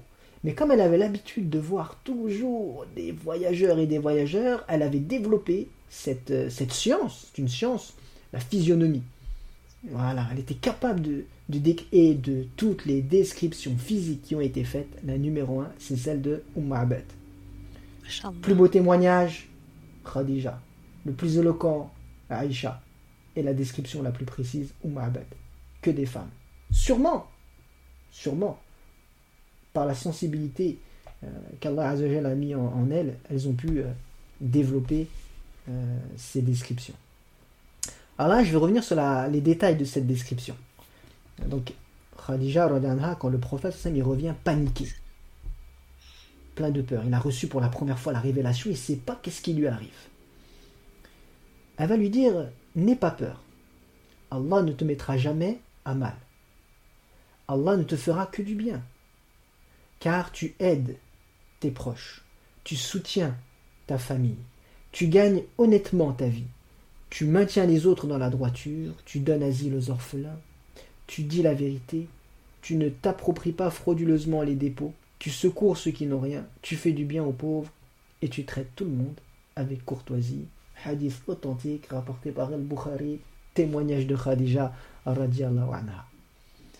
Donc là, elle a, elle a développé tout ce qu'elle a pu observer chez son mari pendant toutes ces années. C'est fort. Vous savez, très souvent dans un couple, on retient, euh, quand ça va pas, qu'en fait, l'un ou l'autre dénigre. Euh, tu, fais mal ceci, tu fais mal cela. C'est-à-dire, on retient que le négatif. Et Khadija, ici, elle, s'investit en coach de couple. Elle nous apprend que, voilà, dans un couple, faut garder que le positif et le ressortir au moment opportun. Là, tu es en grande détresse. Oh mon mari, tu es en grande détresse, t'en peux plus là, tu vas craquer. T'inquiète, je suis là. Et t'es quelqu'un de bien, t'es un homme fort, t'es comme ceci, t'es comme cela. Elle est en train de le soulager, de le réconforter. Avec des choses vraies, des choses qu'elle a pu observer. Et on se doit en tant que mari ou femme d'observer chez notre conjoint les qualités qu'il a et de fermer les yeux sur les défauts. Mais ouvrir grand les yeux sur les qualités et les retenir. Pour qu'au moment venu, au moment où notre conjoint ou notre conjointe il en a besoin, on lui ressort ses qualités. Parce que quand on est dans un état de détresse, très souvent on doute de nous-mêmes. On se replie sur soi-même. On doute de nos capacités. Mais si la personne qui est à côté de nous chaque jour, elle est là, elle nous redonne cette énergie dont on a besoin, en nous rappelant les qualités qu'on a et que peut-être on a oubliées, et eh ben ça va nous donner une force pour, euh, pour nous relever et mener à bien le combat de notre existence. Donc ça, c'est le détail de cette, euh, de cette, description. Après, quelques, quelques aperçus de leur vie de couple avant, avant la révélation. J'ai donné quelques aperçus.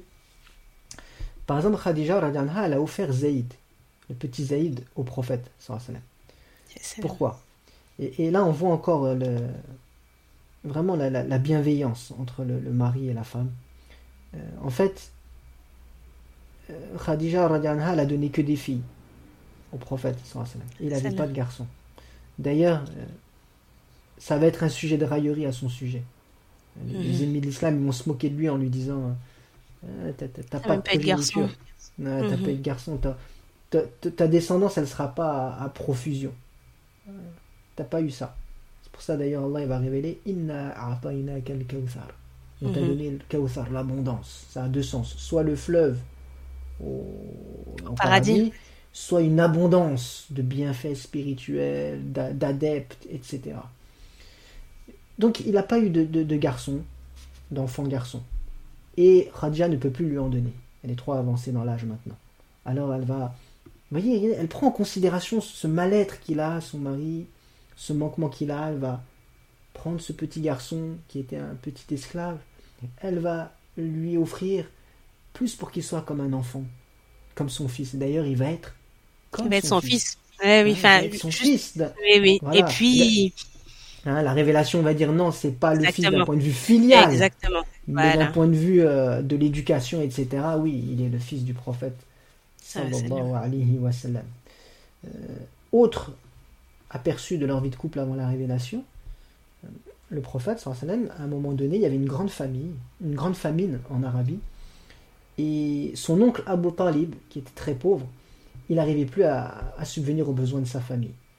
Et il avait euh, plusieurs enfants à charge, notamment il avait euh, Ali et Ja'far.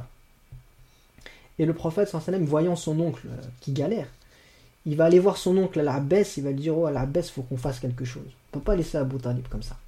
Il va dire Tu sais quoi, on va le soulager. On va prendre chez nous, dans nos foyers, un enfant chacun. Ali va venir chez moi et Ja'far il va venir chez toi. Donc Ja'far il va aller habiter chez Al-Abbas et Ali va venir habiter chez le prophète sallallahu alayhi wa sallam. Ça, montre aussi là, la piété filiale, euh, l'entraide filiale. Et ça avant l'islam, hein, comment le prophète il était déjà bienfaisant avant, l'islam. Mais aussi, moi, ce qui me marque, c'est que Khadija, elle a accepté. Imaginez, vous dites euh, à votre conjoint ou conjointe Ah, je ramène quelqu'un à la maison, je ramène mon cousin, ma cousine du bled. Pour qu'il vienne vivre, en plus, c'est pas deux semaines, un mois, deux mois, c'est il vient et il, vient de la famille. Je vais, voilà, ça va être un, notre enfant en plus. Et elle a accepté. Ça veut tout dire. Elle a mhm. accepté. Ça, c'est important. Ça montre que dans le couple, si on veut s'épanouir et que la graine de l'amour puisse évoluer et apporter ses fruits, il faut faire des concessions. Il faut faire des efforts. Et c'est ce qu'elle fait, euh, Khadija à ce moment-là. Autre aperçu euh, de leur vie avant la révélation, ils ont surmonté des épreuves. Un couple qui surmonte les épreuves ensemble, il n'y a rien de plus puissant et de plus impactant que cela. Affronter des épreuves ensemble. Et ils ont affronté le deuil de deux enfants. Ils ont perdu Al-Qasim et Abdullah. Donc ils ont fait le deuil de, de deux enfants. Et ça, ça a forcément renforcé euh, leur lien. Faut pas oublier aussi que Khadija radianha, elle était déjà mariée. Elle avait un enfant qui était quand même grand en âge, hein, un garçon qui était, il était presque un, jeune adulte, mais qui était encore chez eux. Il s'appelle Hind. Et c'est le beau-fils du prophète, on n'en parle jamais, c'est dommage. Mais le prophète, il avait un, beau-fils, et là, on, rentre dans ce qu'on appelle la famille recomposée. Le prophète, il a même cette dimension de pouvoir donner des conseils, etc., dans la famille recomposée, puisqu'il l'a vécu. Donc ça, il faut, eh, tous ceux qui écoutent là, ça, faut le souligner, l'encadrer, reprenez-le. Famille recomposée. Et il y avait Hind. D'ailleurs, Hind fait partie des rares euh, parmi les personnes qui ont décrit le prophète à avoir été euh, sélectionnés comme les plus performants dans la description euh, physique du prophète avec Umm Abad. Hind, le fils de Khadija anha. Autre aspect, c'est la retraite. Quand le prophète il, il, il, est en quête spirituelle, il est en quête spirituelle et il décide d'aller en haut de la grotte de Hira pour aller méditer pendant des jours. Après ça augmente des semaines. Hein. Imaginez-vous, euh, votre mari à la maison, il dit euh, Je vais aller méditer euh, au bord du lac pendant quelques semaines. Eh, Mon coco, attends, pas la fête, hein eh, Il y a les enfants, il y a ceci, il y a cela. Hein mais j'ai besoin, je suis mal intérieurement. Ouais, t'inquiète, je vais te mettre bien, moi. hein Et eh bien, Khadija Radanha, qu'est-ce qu'elle fait Elle, elle est à l'écoute elle comprend que son mari, il a un mal-être intérieur. Et là, il a besoin, hein, il a besoin de se ressourcer et de faire une retraite. Et ça, ça rappelle que dans le couple, parfois, il est bon, ça vient de, mettre une petite distance, hmm. de se séparer quelques jours et de se retrouver. Ça fait beaucoup de bien. Oui. Et puis de se dire aussi que c'est pas euh, c'est pas une fuite de l'autre. Moi ce que je ce que je vois aussi, c'est que Khadija elle, elle lui laisse cet espace en enfin en tout cas à la Harlem mais il y a pas on, on voit pas les questionnements de Khadija de qu'est-ce que moi j'ai mal fait en fait? Pourquoi il veut s'éloigner de moi? Non, elle le soutient, il me semble qu'elle va lui apporter à manger de temps en temps. Enfin elle euh, elle s'assure qu'il va bien et euh, elle elle elle lui reproche pas et puis encore une fois, elle se dit pas que ça vient ça vient de moi. Elle respecte cette individualité là. Tout à fait tout à fait. Donc c'est euh, voilà, alors ça c'est quelques aspects que j'ai euh, que j'ai que j'ai voulu euh, développer concernant le, quelques aperçus voilà de leur vie de couple avant l'islam. Et tu vois, au moment de la, révélation, ça c'était un point du coup dont on a discuté aussi. Je trouve ça beau de se dire que même dans la même dans la révélation, la solidité du couple, la solidité de ce couple a une place dans la révélation. Tu l'as dit, elle, elle, elle, elle, elle, lui dit à un moment crucial, elle lui redit tous les, toutes les qualités qu'il a. Et puis, ce que je me disais, c'est que elle croit au message divin parce qu'elle a confiance en son mari. Et ça, pardon, mais en fait, nous, on, fait la shahada après chaque, après chacun, chacune de nos ablutions, et ça m'a vraiment frappé très fort quand j'ai fini de lire sa biographie. Je me suis dit, Radia, je l'aimais déjà beaucoup, mais là, je réalise que quand même, c'est c'est elle qui a scellé les deux en fait. Peut-être que je me trompe, hein, mais j'ai vraiment le sentiment que c'est elle qui avait scellé la la foi en Allah avec le, le, le, la foi, la confiance en notre prophète sallallahu alayhi wa. Qu'en penses-tu? Bah, Tout à fait, tout à fait, euh, Madina. C'est exactement ça et tu l'as très bien exprimé. Et d'ailleurs, pour développer ce point, je me suis permis de, en fait, de, de, de prendre ce que toi tu m'avais apporté. D'ailleurs, je t'en remercie, ça m'a beaucoup aidé. Et je vais reprendre ce que toi tu, tu m'as donné. Et je vais, euh, je vais rajouter euh, des, des, petites choses en complément. Parce que je pense que la réflexion que tu as menée, elle est extrêmement pertinente et il faut en faire profiter.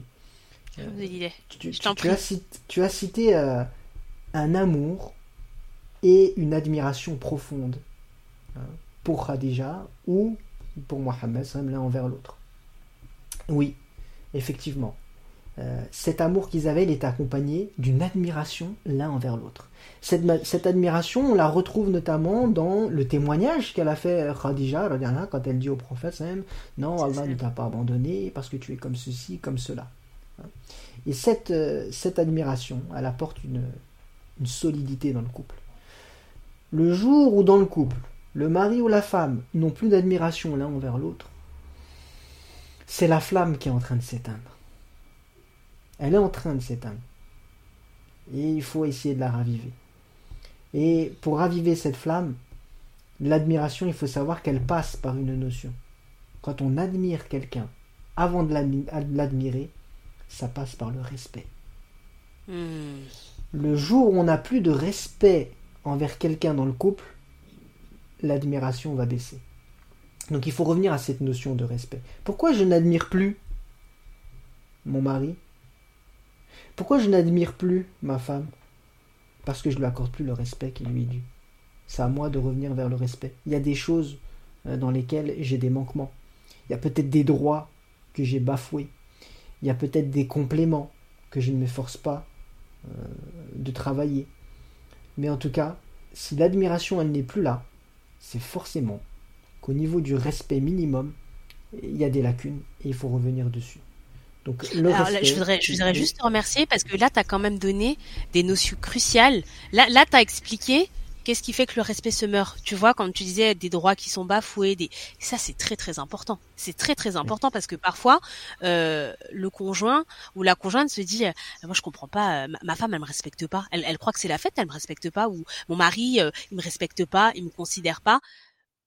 Essayons chacun de regarder est-ce que moi, dans mon comportement, est-ce que j'ai pas dit forcément, mais est-ce que moi, dans mon comportement, j'ai eu des manquements qui ont fait que ce manque de respect est arrivé? Et ce manque de respect arrive, enfin, est forcément lié par ailleurs à un manque d'admiration. Enfin, c'est la suite logique en fait. Mais ce manque de respect, il vient jamais tout seul. Personne se réveille un matin en disant "Oh, moi je pense que ça y est, j'ai fini de respecter cette personne. C'est terminé. Merci, au revoir." Non, il y a, y, a, y a forcément des failles et je trouve ça vraiment très très intéressant que tu le que tu le précises parce que très souvent on remarque le manque de respect, mais on a du mal à revenir aux origines en fait.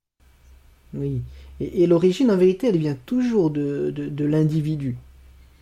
Si l'individu, il comprend que dans ses relations avec les autres, le problème, il vient de lui, toujours, ça vient toujours de lui, euh, il, va pouvoir corriger sa relation avec les, gens qui l'entourent. Mais s'il pense que c'est toujours de la faute des autres, ben, il va jamais faire d'efforts, il pourra jamais euh, réparer peut-être les, les, blessures qu'il y a eu dans les relations avec les gens qui l'entourent. Et la plus grande des relations qu'a un être humain, c'est euh, l'homme envers sa femme et la femme envers, euh, envers son homme, envers son mari. Et ça, ça passe par le, respect. Et le respect, plus on le développe, plus l'admiration va être solide et présente. Autre point que j'avais euh, mentionné, une nouvelle compréhension du message. Alors oui, effectivement, et je vais apporter un petit complément. C'est-à-dire que Khadija, quand le prophète il vient terroriser, plein de peur, lui, il n'a pas compris. On lui a donné le message et en fait, à ce moment-là, il est perdu, il ne comprend pas. Donc elle va lui apporter une nouvelle dimension du message. Allah ne te fera pas du mal. Euh, Allah ne t'abandonnera jamais. Parce que tu es comme ceci, comme cela. Donc là, elle, est en train de, rassurer en rappelant l'essence du message. L'essence de qui est Allah. Et là, elle est en quelque sorte ici, Khadija un peu, un maître spirituel qui rassure l'aspirant. Le prophète Sassam ici, il est, il est en plein cheminement. Il a plein de questions. À ce moment-là, Khadija est son maître spirituel. Un peu comme Khadir avec Moussa. Khadir, c'est pas un prophète. Mais euh, Moussa, il s'est assis devant lui, il a écouté. Ben, si le prophète il a, pu, plus, il a, il a pris de quelqu'un dans ce sens-là, c'est Khadija. Il arrive vers Khadija, il est perdu, il ne sait pas. Khadija le prend par la main et elle lui explique, il le rassure. À ce moment-là, il est maître spirituel. C'est une excellente leçon que tu dis là, parce que justement, quand tu parles de, Moussa, salam, c'est une leçon qu'Allah nous donne en disant, j'ai l'impression, les gens que je vous mets dans votre vie, arrêtez de euh, parfois en fait on, les met de côté en disant ah cette personne elle a pas beaucoup de chance hein. ou non cette personne elle va pas m'apporter. Tu sais pas d'où le ilm peut venir. On sait jamais d'où la science peut venir. Et si Allah il a encore une fois posé cette union avant si Allah il a ramené cette personne à Moussa alayhi salam c'est qu'on a des choses à apprendre ça, c'est Allah qui décide qui va nous apprendre. C'est pas à nous de décider cette personne m'apprend, cette autre personne. Dès lors où on a une famille, où on est plusieurs, et on n'a pas tous la même personnalité, on n'a pas tous les mêmes capacités physiques, intellectuelles. T'es dans la famille, t'as une place. T'es dans la famille, t'as quelque chose à m'apporter. Sinon Allah, il t'aurait pas fait venir. Et moi, je, je, ressens ça dans ton propos et je trouve ça, euh, je suis très émue parce que je trouve ça très fort en fait. Oui, chaque être humain, il a quelque chose à prendre d'un autre être humain.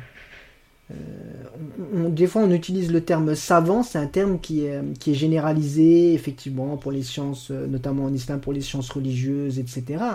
Mais la science, non. La science, chaque individu il possède un savoir que sûrement un autre euh, n'a pas.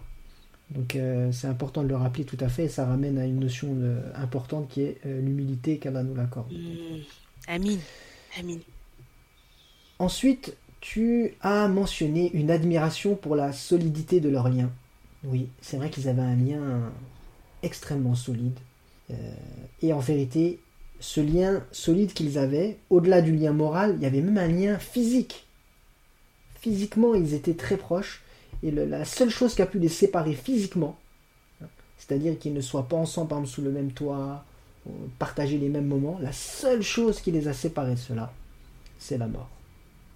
Euh, normalement, c'est ce qu'on dit quand on se marie. Hein. Euh, pour le meilleur et pour le pire, et euh, jusqu'à la mort. Ben, c'est exactement ce qu'ils ont fait. Il n'y a que la mort qui a pu les séparer physiquement. Je dis bien physiquement. Parce que hmm. peut-être on le verra plus tard, hein, sûrement, que moralement, Mais bien sûr, on le verra plus tard. ils n'ont pas été séparés. Mais bien sûr, exactement. Pas été séparés. Tout à fait. Et tu as aussi mentionné une envie d'être ce socle de confiance et de solidarité pour mon époux ou mon épouse, Inch'Allah. Hein. Ça, c'est quelque chose que les, ceux qui aspirent à se marier, c'est vrai, ils doivent, euh, ils doivent avoir euh, à l'esprit une envie d'être ce socle de confiance. Eh bien, la confiance, c'est l'une des bases fondamentales dans le mariage, c'est un devoir. C'est un devoir que le mari a envers la femme et c'est un devoir que la femme elle a envers son mari. Et toi, tu l'as exprimé avec un mot, tu as dit une envie. Tu sais, euh, Madina, ce que tu as dit, c'est fort parce que si le devoir, il se transforme en envie, c'est que la personne, elle a tout compris aux bases fondamentales du mariage. Si le devoir, il se transforme en envie, normalement, normalement, le couple ne peut que s'épanouir. C'est une formulation que je vais garder, je vais te la, je vais te la, prendre. Hein. Je vais me euh, à mettre autre part, Inch'Allah. Je t'en prie. pour que les gens juste comprennent, c'est que en fait, en préparant l'interview, euh, moi j'ai envoyé euh, à Farid certains éléments que j'ai j'ai tiré de la de la révélation. Et je suis euh, je te remets, tu sais vraiment pour être très transparente avec tout le monde à la base, moi je m'étais dit bon ça c'est quelque chose que je vais garder pour moi, comme ça j'en parlerai pendant l'interview. Et puis en fait il y a un proverbe yiddish qui dit les hommes planifient et Dieu rit, c'est-à-dire que enfin nous on fait et en fait c'est surtout Allah qui décide. Et quand je t'ai envoyé mes notes, ce que enfin que je t'ai proposé euh, un peu euh, le déroulé de l'interview, ça s'est glissé dedans en fait. Je l'ai, il est pas parti, je l'ai pas, je l'ai pas enlevé. Je, voulais l'enlever, je l'ai pas enlevé. Et, ben Allah il me montre aujourd'hui pourquoi en fait. Donc juste pour que les gens comprennent, ça fait partie des notes que j'avais envoyées euh, à mon cher frère Farid parce que encore une fois le livre, mais je pense que je vais faire une revue hein, sur le livre Raja la première musulmane revient avec force sur cette révélation et je vous assure que on, on voit plus les choses de la même manière et euh, je, je, ne crois pas au relationship goal qu'on voit sur les réseaux, etc. Mais alors vraiment, vraiment, quand on voit cette belle histoire d'amour, c'est le goal, quoi. Enfin, moi, en tout cas, en tant que femme, je parlais pour moi, en tant que femme, Khadija, qu'Allah lui fasse grande miséricorde, c'est mon goal. Je me dis, moi, si demain je, me, je me marie, j'aimerais qu'Allah me donne la possibilité d'être une épouse comme Khadija, qu'Allah lui fasse miséricorde, parce que c'est une épouse qui a tout compris. Tu vois, tu disais qu'il a tout compris, c'est elle qui a tout compris, c'est pas moi. Moi, j'aimerais bien être comme elle. bien, bien. voilà, je, je, je, voulais juste réexpliquer un petit peu aux, personnes pour qu'on on les englobe bien dans notre dans notre conversation. Je t'en prie, euh, euh, Farid. Ben voilà, j'ai terminé de, de développer euh, ce point-là. J'aimerais qu'on poursuive l'histoire sur, enfin, jusqu'au moment où où Khadija s'en va. Est-ce qu'il y a des choses que tu souhaites nous partager, des événements marquants entre la révélation, la suite de leur histoire? Il me semble qu'il y en a quand même quelques-uns et qui montrent encore une fois la, grandeur de, notre mère Khadija et, et son départ. Très bien. Ah oui, oui. Alors, je, rappelle que la relation qu'ils avaient, euh, le prophète Sam et, Khadija, c'est une, une relation donc qu'on appelle, on, va utiliser le mot amour, hein, bien sûr, et cet amour, en fait, c'est un amour évolutif. Toujours, je reviens à l'exemple de la graine. Revenez toujours à cet exemple de la graine, voilà. Et c'est un amour évolutif. mais comment cet amour il a évolué? Deux choses principales. La première, c'est les épreuves avant et pendant l'islam qui ont consolidé leur couple. Et euh, ça, ça a renforcé leur amour l'un envers l'autre. Et la deuxième chose, c'est toujours euh, ce, respect, cette admiration qu'ils avaient l'un envers l'autre. Ça, ce sont les deux choses principales qui ont permis à leur amour d'être sans cesse évolutif. Après, l'évolution principale de leur, de leur euh, relation de couple, l'évolution principale, là où il y a eu un, un, un sort de boost, ou encore le, leur relation amoureuse, elle a pris un envol encore plus fort, c'est lorsqu'il y a eu euh, la dimension spirituelle qui s'est ajoutée. Donc il y, avait avant l'islam, mais avec l'islam, leur, euh, leur relation amoureuse, elle s'est multipliée. Alors, parce qu'il y a eu des faits marquants qui découlent de cela. Bah, déjà, la révélation, elle a permis à Khadija d'être un soutien supplémentaire. Elle était déjà un soutien dans sa vie, mais avec la révélation, elle est devenue un soutien moral et spirituel. Souvenez-vous, Khadija, euh, c'est elle qui a pris le prophète alors qu'il était un petit berger, qui l'a sorti de sa condition, qui lui a donné sa chance, qui l'a formé et qui lui a permis de euh, voilà d'avoir une meilleure condition de vie. Et eh bien, elle va faire pareil avec la venue de la révélation. C'est-à-dire qu'elle va, va être son soutien moral, mais elle va être aussi son soutien euh, spirituel, comme on a entendu tout à l'heure. Hein, elle a été un peu un maître spirituel qui lui donne les premières orientations. Quand il a des questionnements, elle va essayer de lui trouver les réponses. Elle va l'amener chez Waraka, son cousin, qui était un chrétien, qui connaissait les Écritures, afin que son mari, le prophète, puisse avoir des réponses. Donc elle a un soutien moral et spirituel. Et elle va être aussi, et moi c'est le... Durant la révélation, c'est l'événement le plus, le plus marquant et celui où j'arrive à le mieux de, à m'imprégner de la personnalité de Khadija c'est euh, l'événement du blocus. Vous savez, quand Quraysh, ils ont décidé que le prophète et son clan des Bani Hashim, le clan des Bani al-Muttalib, ils vont être mis à l'écart dans le désert, dans les faubourgs de la Mecque. Donc ils ont dû quitter leur demeure, sans eau, sans, sans rien à manger, et on va faire une exclusion sociale plus droit de parler avec eux, plus droit de se marier avec eux, plus droit de faire des affaires commerciales avec eux. Euh, rien qui rentre, rien qui sort. C'est ça ce qu'on appelle un blocus. Un blocus, c'est quand il n'y a rien qui sort, rien qui rentre dans un endroit. Eh bien, le prophète, avec sa famille, Khadija et ses enfants, et les gens de son clan, ils vivent ce blocus. Eh bien, à ce moment-là, pour survivre à ce blocus, et à travers l'histoire, dans toute l'humanité, à chaque fois qu'il y a eu un blocus, les gens qui ont survécu au blocus, c'est parce qu'il y avait un personnage de résistance. Vous savez, si on fait la parallèle aujourd'hui, à l'heure actuelle, euh, un des endroits au monde où il y a le blocus, c'est euh, Raza, Gaza, pour ceux qui connaissent. Gaza, on appelle ça une prison à ciel ouvert. Rien qui rentre, rien qui sort. Mais il y a des milliers de personnes qui sont des résistants, qui creusent des tunnels. Il y a même certains gouvernements qui participent d'une manière officieuse à envoyer des médicaments, de la nourriture, de l'eau, afin que la vie puisse perdurer.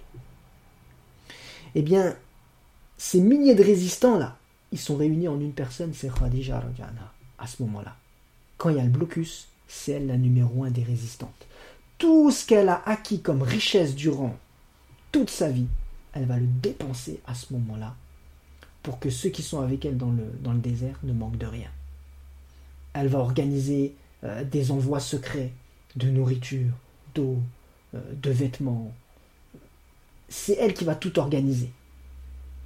Et c'est grâce à elle, par la volonté d'Allah, c'est grâce à elle que le prophète va surmonter cette lourde épreuve qui a duré trois ans. Et tellement elle s'est investie, physiquement et moralement, on le sait, Khadija va décéder des suites de cet événement-là. Et donc elle a été un mécène, un soutien financier, mais surtout, surtout, la résistante des premières heures de la religion. Le soutien numéro un du prophète, d'un point de vue moral et financier, c'est Khadija euh, c'est incroyable. Hein. C'est, on en a vraiment des choses à. En fait, moi, ce que j'aime dans cette histoire, tu vois, c'est que hum, c'est une très belle histoire d'amour, mais c'est une très belle histoire d'individus. Ils sont beaux, ils sont tellement beaux, eux, dans leur individualité. Ils ont tellement à nous apporter. Et quand ils fusionnent, bah là, c'est, c'est, c'est incroyable. Mais ils arrivent à, hum, et ça, c'est la première fois que je, que je le réalise, mais on, on aime ce couple, mais en fait, on, on, les aime aussi parce que, à eux seuls, ils sont d'une solidité, d'une exemplarité. Mais machallah, c'est, j'ai pas de mots en fait. Je trouve ça vraiment très très beau, très très beau. Et, et, l'expression qui est utilisée souvent par les, les savants, c'est de dire que Allah, il a choisi Khadija pour le prophète. En fait, Allah, il a toujours choisi le meilleur pour le prophète. Hmm. Toujours. Eh bien, il a choisi pour le prophète la meilleure des femmes. C'est Khadija. C'est une très belle leçon pour les. Je t'en prie. C'était la seule. C'était la seule. Euh, et je vais revenir après, euh, sûrement quand on va développer le point suivant, mais c'était la seule qui était capable de faire tout cela. Et Allah c'est pour ça qu'il l'a choisi pour le prophète sallallahu Je trouve que c'est une très belle leçon pour les pour les personnes euh, célibataires où parfois on peut avoir un prétendant ou une prétendante, on se dit ah vraiment c'est pas ça que je voulais quoi, c'est pas trop ça que j'avais commandé. Du coup je comprends pas, on n'a pas envie d'y aller, mais se rappeler que Allah il veut toujours notre bien et, et, et il voudra jamais autre chose que le meilleur pour nous, jamais. Tout à fait. Reste charge à nous de l'accepter. Et ça, c'est dur. Franchement, euh, moi, je, je, je, parle vraiment, pour le coup, de mon expérience. Il y a vraiment des moments dans sa vie où il y a des personnes qui traversent nos vies et on a du mal à réfréner ce sentiment de non mais moi c'est pas ça que je voulais dans ma to-do list là c'était pas ça colle pas. Mais il faut pouvoir travailler notre confiance en l'aspirateur là c'est pas toujours facile euh, mais c'est quelque chose vers lequel il faut tendre. Et ces histoires là peuvent nous permettre d'adoucir un petit peu ce chemin de vers la confiance. Exactement. Est-ce que tu souhaites parler du décès de Khadija maintenant? Ou est-ce qu'on fait patienter nos auditeurs jusqu'à la semaine prochaine. Où là on reviendra sur cette perte immense pour euh, pour le prophète sallam qui marque aussi un tournant dans sa vie. Et hum, et ce qui se passe après en fait. Parce que tu l'as très bien dit c'est pas une histoire qui s'arrête dans cette vie. Elle se poursuit. alors, on, parlera de, son décès euh, la, semaine prochaine, mais je vais quand même faire une petite introduction. Tu me connais, j'aime mettre le suspense. Eh ben, c'est je vais donner cette chose-là. Farid, alors là, je t'en prie. Alors, je vais commencer comme ça. Est-ce que cette histoire d'amour, elle se termine vraiment? Eh bien, non, elle ne se termine pas. Parce que le prophète, sallam, il n'a cessé, après la mort de Khadija, d'honorer sa mémoire et il n'a cessé de raviver ses souvenirs et son sentiment d'amour pour elle. Des sentiments et des souvenirs, il n'a cessé de les raviver. Comment on le sait? Il y a un hadith authentique où Aïcha anha, ah, il y en a qui connaissent, hein Aïcha, elle est célèbre pour sa jalousie. Une très belle et bonne jalousie. Elle a dit J'ai jamais été autant jalouse d'une femme, si ce n'est Khadija. Pourtant, elle était morte. Mais le prophète ne cessait de parler d'elle. Elle était comme ceci, comme cela. Euh, il immolait euh, des bêtes en son nom. Il allait les distribuer aux amis de Khadija. Il dit J'ai jamais été autant jalouse de cette femme-là. Alors une fois, je lui ai dit Mais qu'est-ce que tu as à faire de cette vieille femme? Elle a dit comme ça. C'est elle qui raconte. Hein. Et là, le prophète, il va dire une phrase alors je vais l'exprimer avec mes mots pour qu'en français euh, ce soit plus parlant. il a dit une de ces phrases. Aïe aïe aïe. Il a dit Oh Aïcha, toi et toutes les autres, vous lui arrivez même pas à la cheville. Voilà, le game il est plié, cherche pas. Toi et toutes les autres, vous lui arrivez même pas à la cheville. Et maintenant c'est lui qui va faire euh, le descriptif de Khadija comme, euh, comme elle, elle l'avait fait pour lui. C'est elle qui m'a soutenu dans les premiers temps, c'est la première à avoir cru en moi, elle ne m'a jamais abandonné quand les autres m'ont délaissé, euh, c'est elle qui m'a euh, qui m'a donné la force quand j'étais affaibli, et va faire toutes les éloges de Khadija. Je pense que Aïcha Debel voulait juste une petite réponse, et là, bim, elle s'est pris un... un roman. un roman, elle s'est dit, bon, bah c'est bon. En tout cas, plus jamais elle, elle, plus jamais elle ne va parler sur Khadija Radhanha, c'est c'est l'intouchable. Et, euh, et, pour, et pourtant, pardon, mais pour, parce que peut-être que certaines personnes ne le savent pas, mais euh, Aïcha, qu'elle fasse miséricorde, ça a été aussi une grande histoire d'amour avec le prophète sallam. Mais rendez-vous compte, parce que on, compare pas euh, une petite amourette à un amour de sa vie. Non, non, non, non. Khadija, c'est un amour incroyable, mais enfin, en tout cas, avec, avec Aïcha, je fasse miséricorde, et Prophète ça a été une très très belle histoire d'amour, une histoire d'amour qui a été profonde, une histoire d'amour qui a eu des, des, des conséquences sur nos vies jusqu'à présent. Et pourtant, et pourtant, même cette histoire-là, avec additionné à toutes les autres euh, unions qu'a le prophète sallam, eh ben non, c'est euh, un infime pourcentage de l'union entre le prophète sallam et Khadija qu'elle lui fasse miséricorde. C'est fou quand même. C'est incroyable. Bien sûr. Et, euh, et, pour revenir à, cette, à cet exemple de la graine, vous savez, le, pour la graine, l'agriculteur, le, le, moment qu'il attend, c'est la récolte. Mais en vérité, là où il a le plus de, concentration, il a le plus d'attention, et là où il ressent le plus les choses, c'est tout le moment qui vient avant la récolte. La récolte, c'est un surplus en vérité. Parce que c'est entre les mains d'Allah. Soit il donne, soit il donne pas. Mais tout ce qui avance, ça dépend de ce qu'on fait. Il faut être présent. Ben, Khadija elle représente tout ce qu'il y a avant. Et le moment de la récolte où on va distribuer les fruits, ça c'est Aïcha, c'est son rôle, elle a été choisie pour ça, entre autres par Allah Azzawajal, notamment elle va être euh, l'une des plus grandes savantes dans la transmission du hadith, et euh, celle qui va nous apporter les plus de détails dans le mode de vie du prophète. Elle avait son rôle à jouer, ah mais un autre rôle. Alors que Khadija avait oui, bien sûr. Euh, de consolider déjà les, les, racines, les bases solides, etc. Et, euh, et enfin, mais pour te suivre là-dessus, pardon, mais je trouve que c'est très très beau ce que tu dis là parce qu'en fait, Khadija, elle a été dans des tâches que nous, êtres humains, pourrait dire, ah bah dis donc, bah super, elle a bossé et puis euh, bah les fruits, c'est pas elle qui les. Mais Allah, à travers les mots du prophète sallam, il distille les fruits voyez, le, fait que nous, jusqu'à présent, on l'aime, le fait que jusqu'à présent que le prophète sallam, même face à un grand amour comme Aïcha, il lui dit non, non, non, Khadija, elle est un, elle est un level, euh, vous pouvez pas comprendre en fait, vous pouvez pas l'atteindre.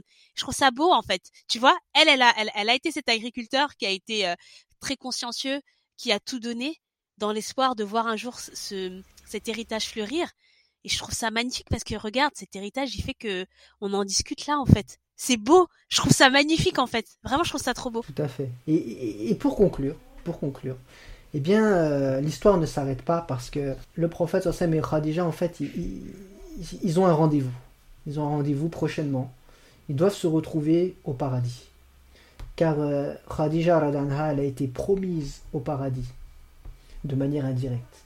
Euh, Jibril, il est venu voir le prophète sallam, et il lui a dit euh, transmets de la part de son Seigneur et de moi-même à Khadija le salam et annonce-lui la bonne nouvelle d'un palais de perles euh, au paradis. Donc l'histoire ne se finit pas. Ils ont rendez-vous et ils vont bientôt se retrouver, Inch'Allah. Inch'Allah. Merci Farid. Merci beaucoup pour euh, cette première partie qui était euh, euh, dense mais surtout passionnante. Passionnante et je, je te remercie de, de ne pas avoir sauté des étapes et en même temps de nous avoir accompagnés sur la durée avec sérieux, factivité, envie passion. je, je parle uniquement en mon nom, mais je ne doute pas que les personnes qui nous écouteront seront tout aussi euh, ravies d'avoir pu passer euh, ces, euh, ces quelques minutes avec toi. On se dit à la semaine prochaine pour la suite de cette merveilleuse histoire. Suite et fin, mais pas vraiment fin, comme l'a dit, euh, comme l'a très bien dit notre cher frère Farid. Je te remercie infiniment pour ta sagesse, tes paroles et, euh, et ce très bon moment qu'on vient de passer ensemble. Bah, je te remercie aussi, Madina, et je, je t'encourage à continuer sur cette belle, magnifique et, et noble voie. Barakallahu fika. Salam alaikum wa rahmatullahi wa barakatuhu, Farid. Wa alaikum salam. C'était Halal Love, le podcast qui cherche à s'aimer en Dieu pour semer mieux. J'espère que cet épisode vous a plu et j'ai hâte de savoir ce que vous en avez pensé, ce que vous avez choisi d'en retirer. Halal Love, c'est un podcast qui est conçu avec beaucoup d'amour et qui se nourrit du même ingrédient. Si vous souhaitez m'en envoyer un peu, beaucoup, passionnément, dites-le moi avec 5 étoiles sur Apple Podcast si vous avez 10 secondes et laissez un commentaire sympa, ça c'est si vous avez une minute. Si vous n'avez pas d'appareil Apple, aucun problème, abonnez-vous sur l'application de votre choix, Spotify, Deezer, Google Podcast ou autre. Quoi qu'il en soit, n'hésitez pas à partager l'épisode autour de vous, sur vos réseaux sociaux, auprès de vos proches, de votre famille, de vos amis. Un grand merci à celles et ceux qui le font déjà et ceux qui pensent à moi dans leur doigt. Qu'Allah Zawajel vous récompense de la plus douce des manières. Vous êtes géniaux, j'ai pas d'autres mots. Je vous souhaite à tous une excellente semaine et vous dis à mardi prochain si Dieu veut. En attendant, peace et halal love sur chacun d'entre vous.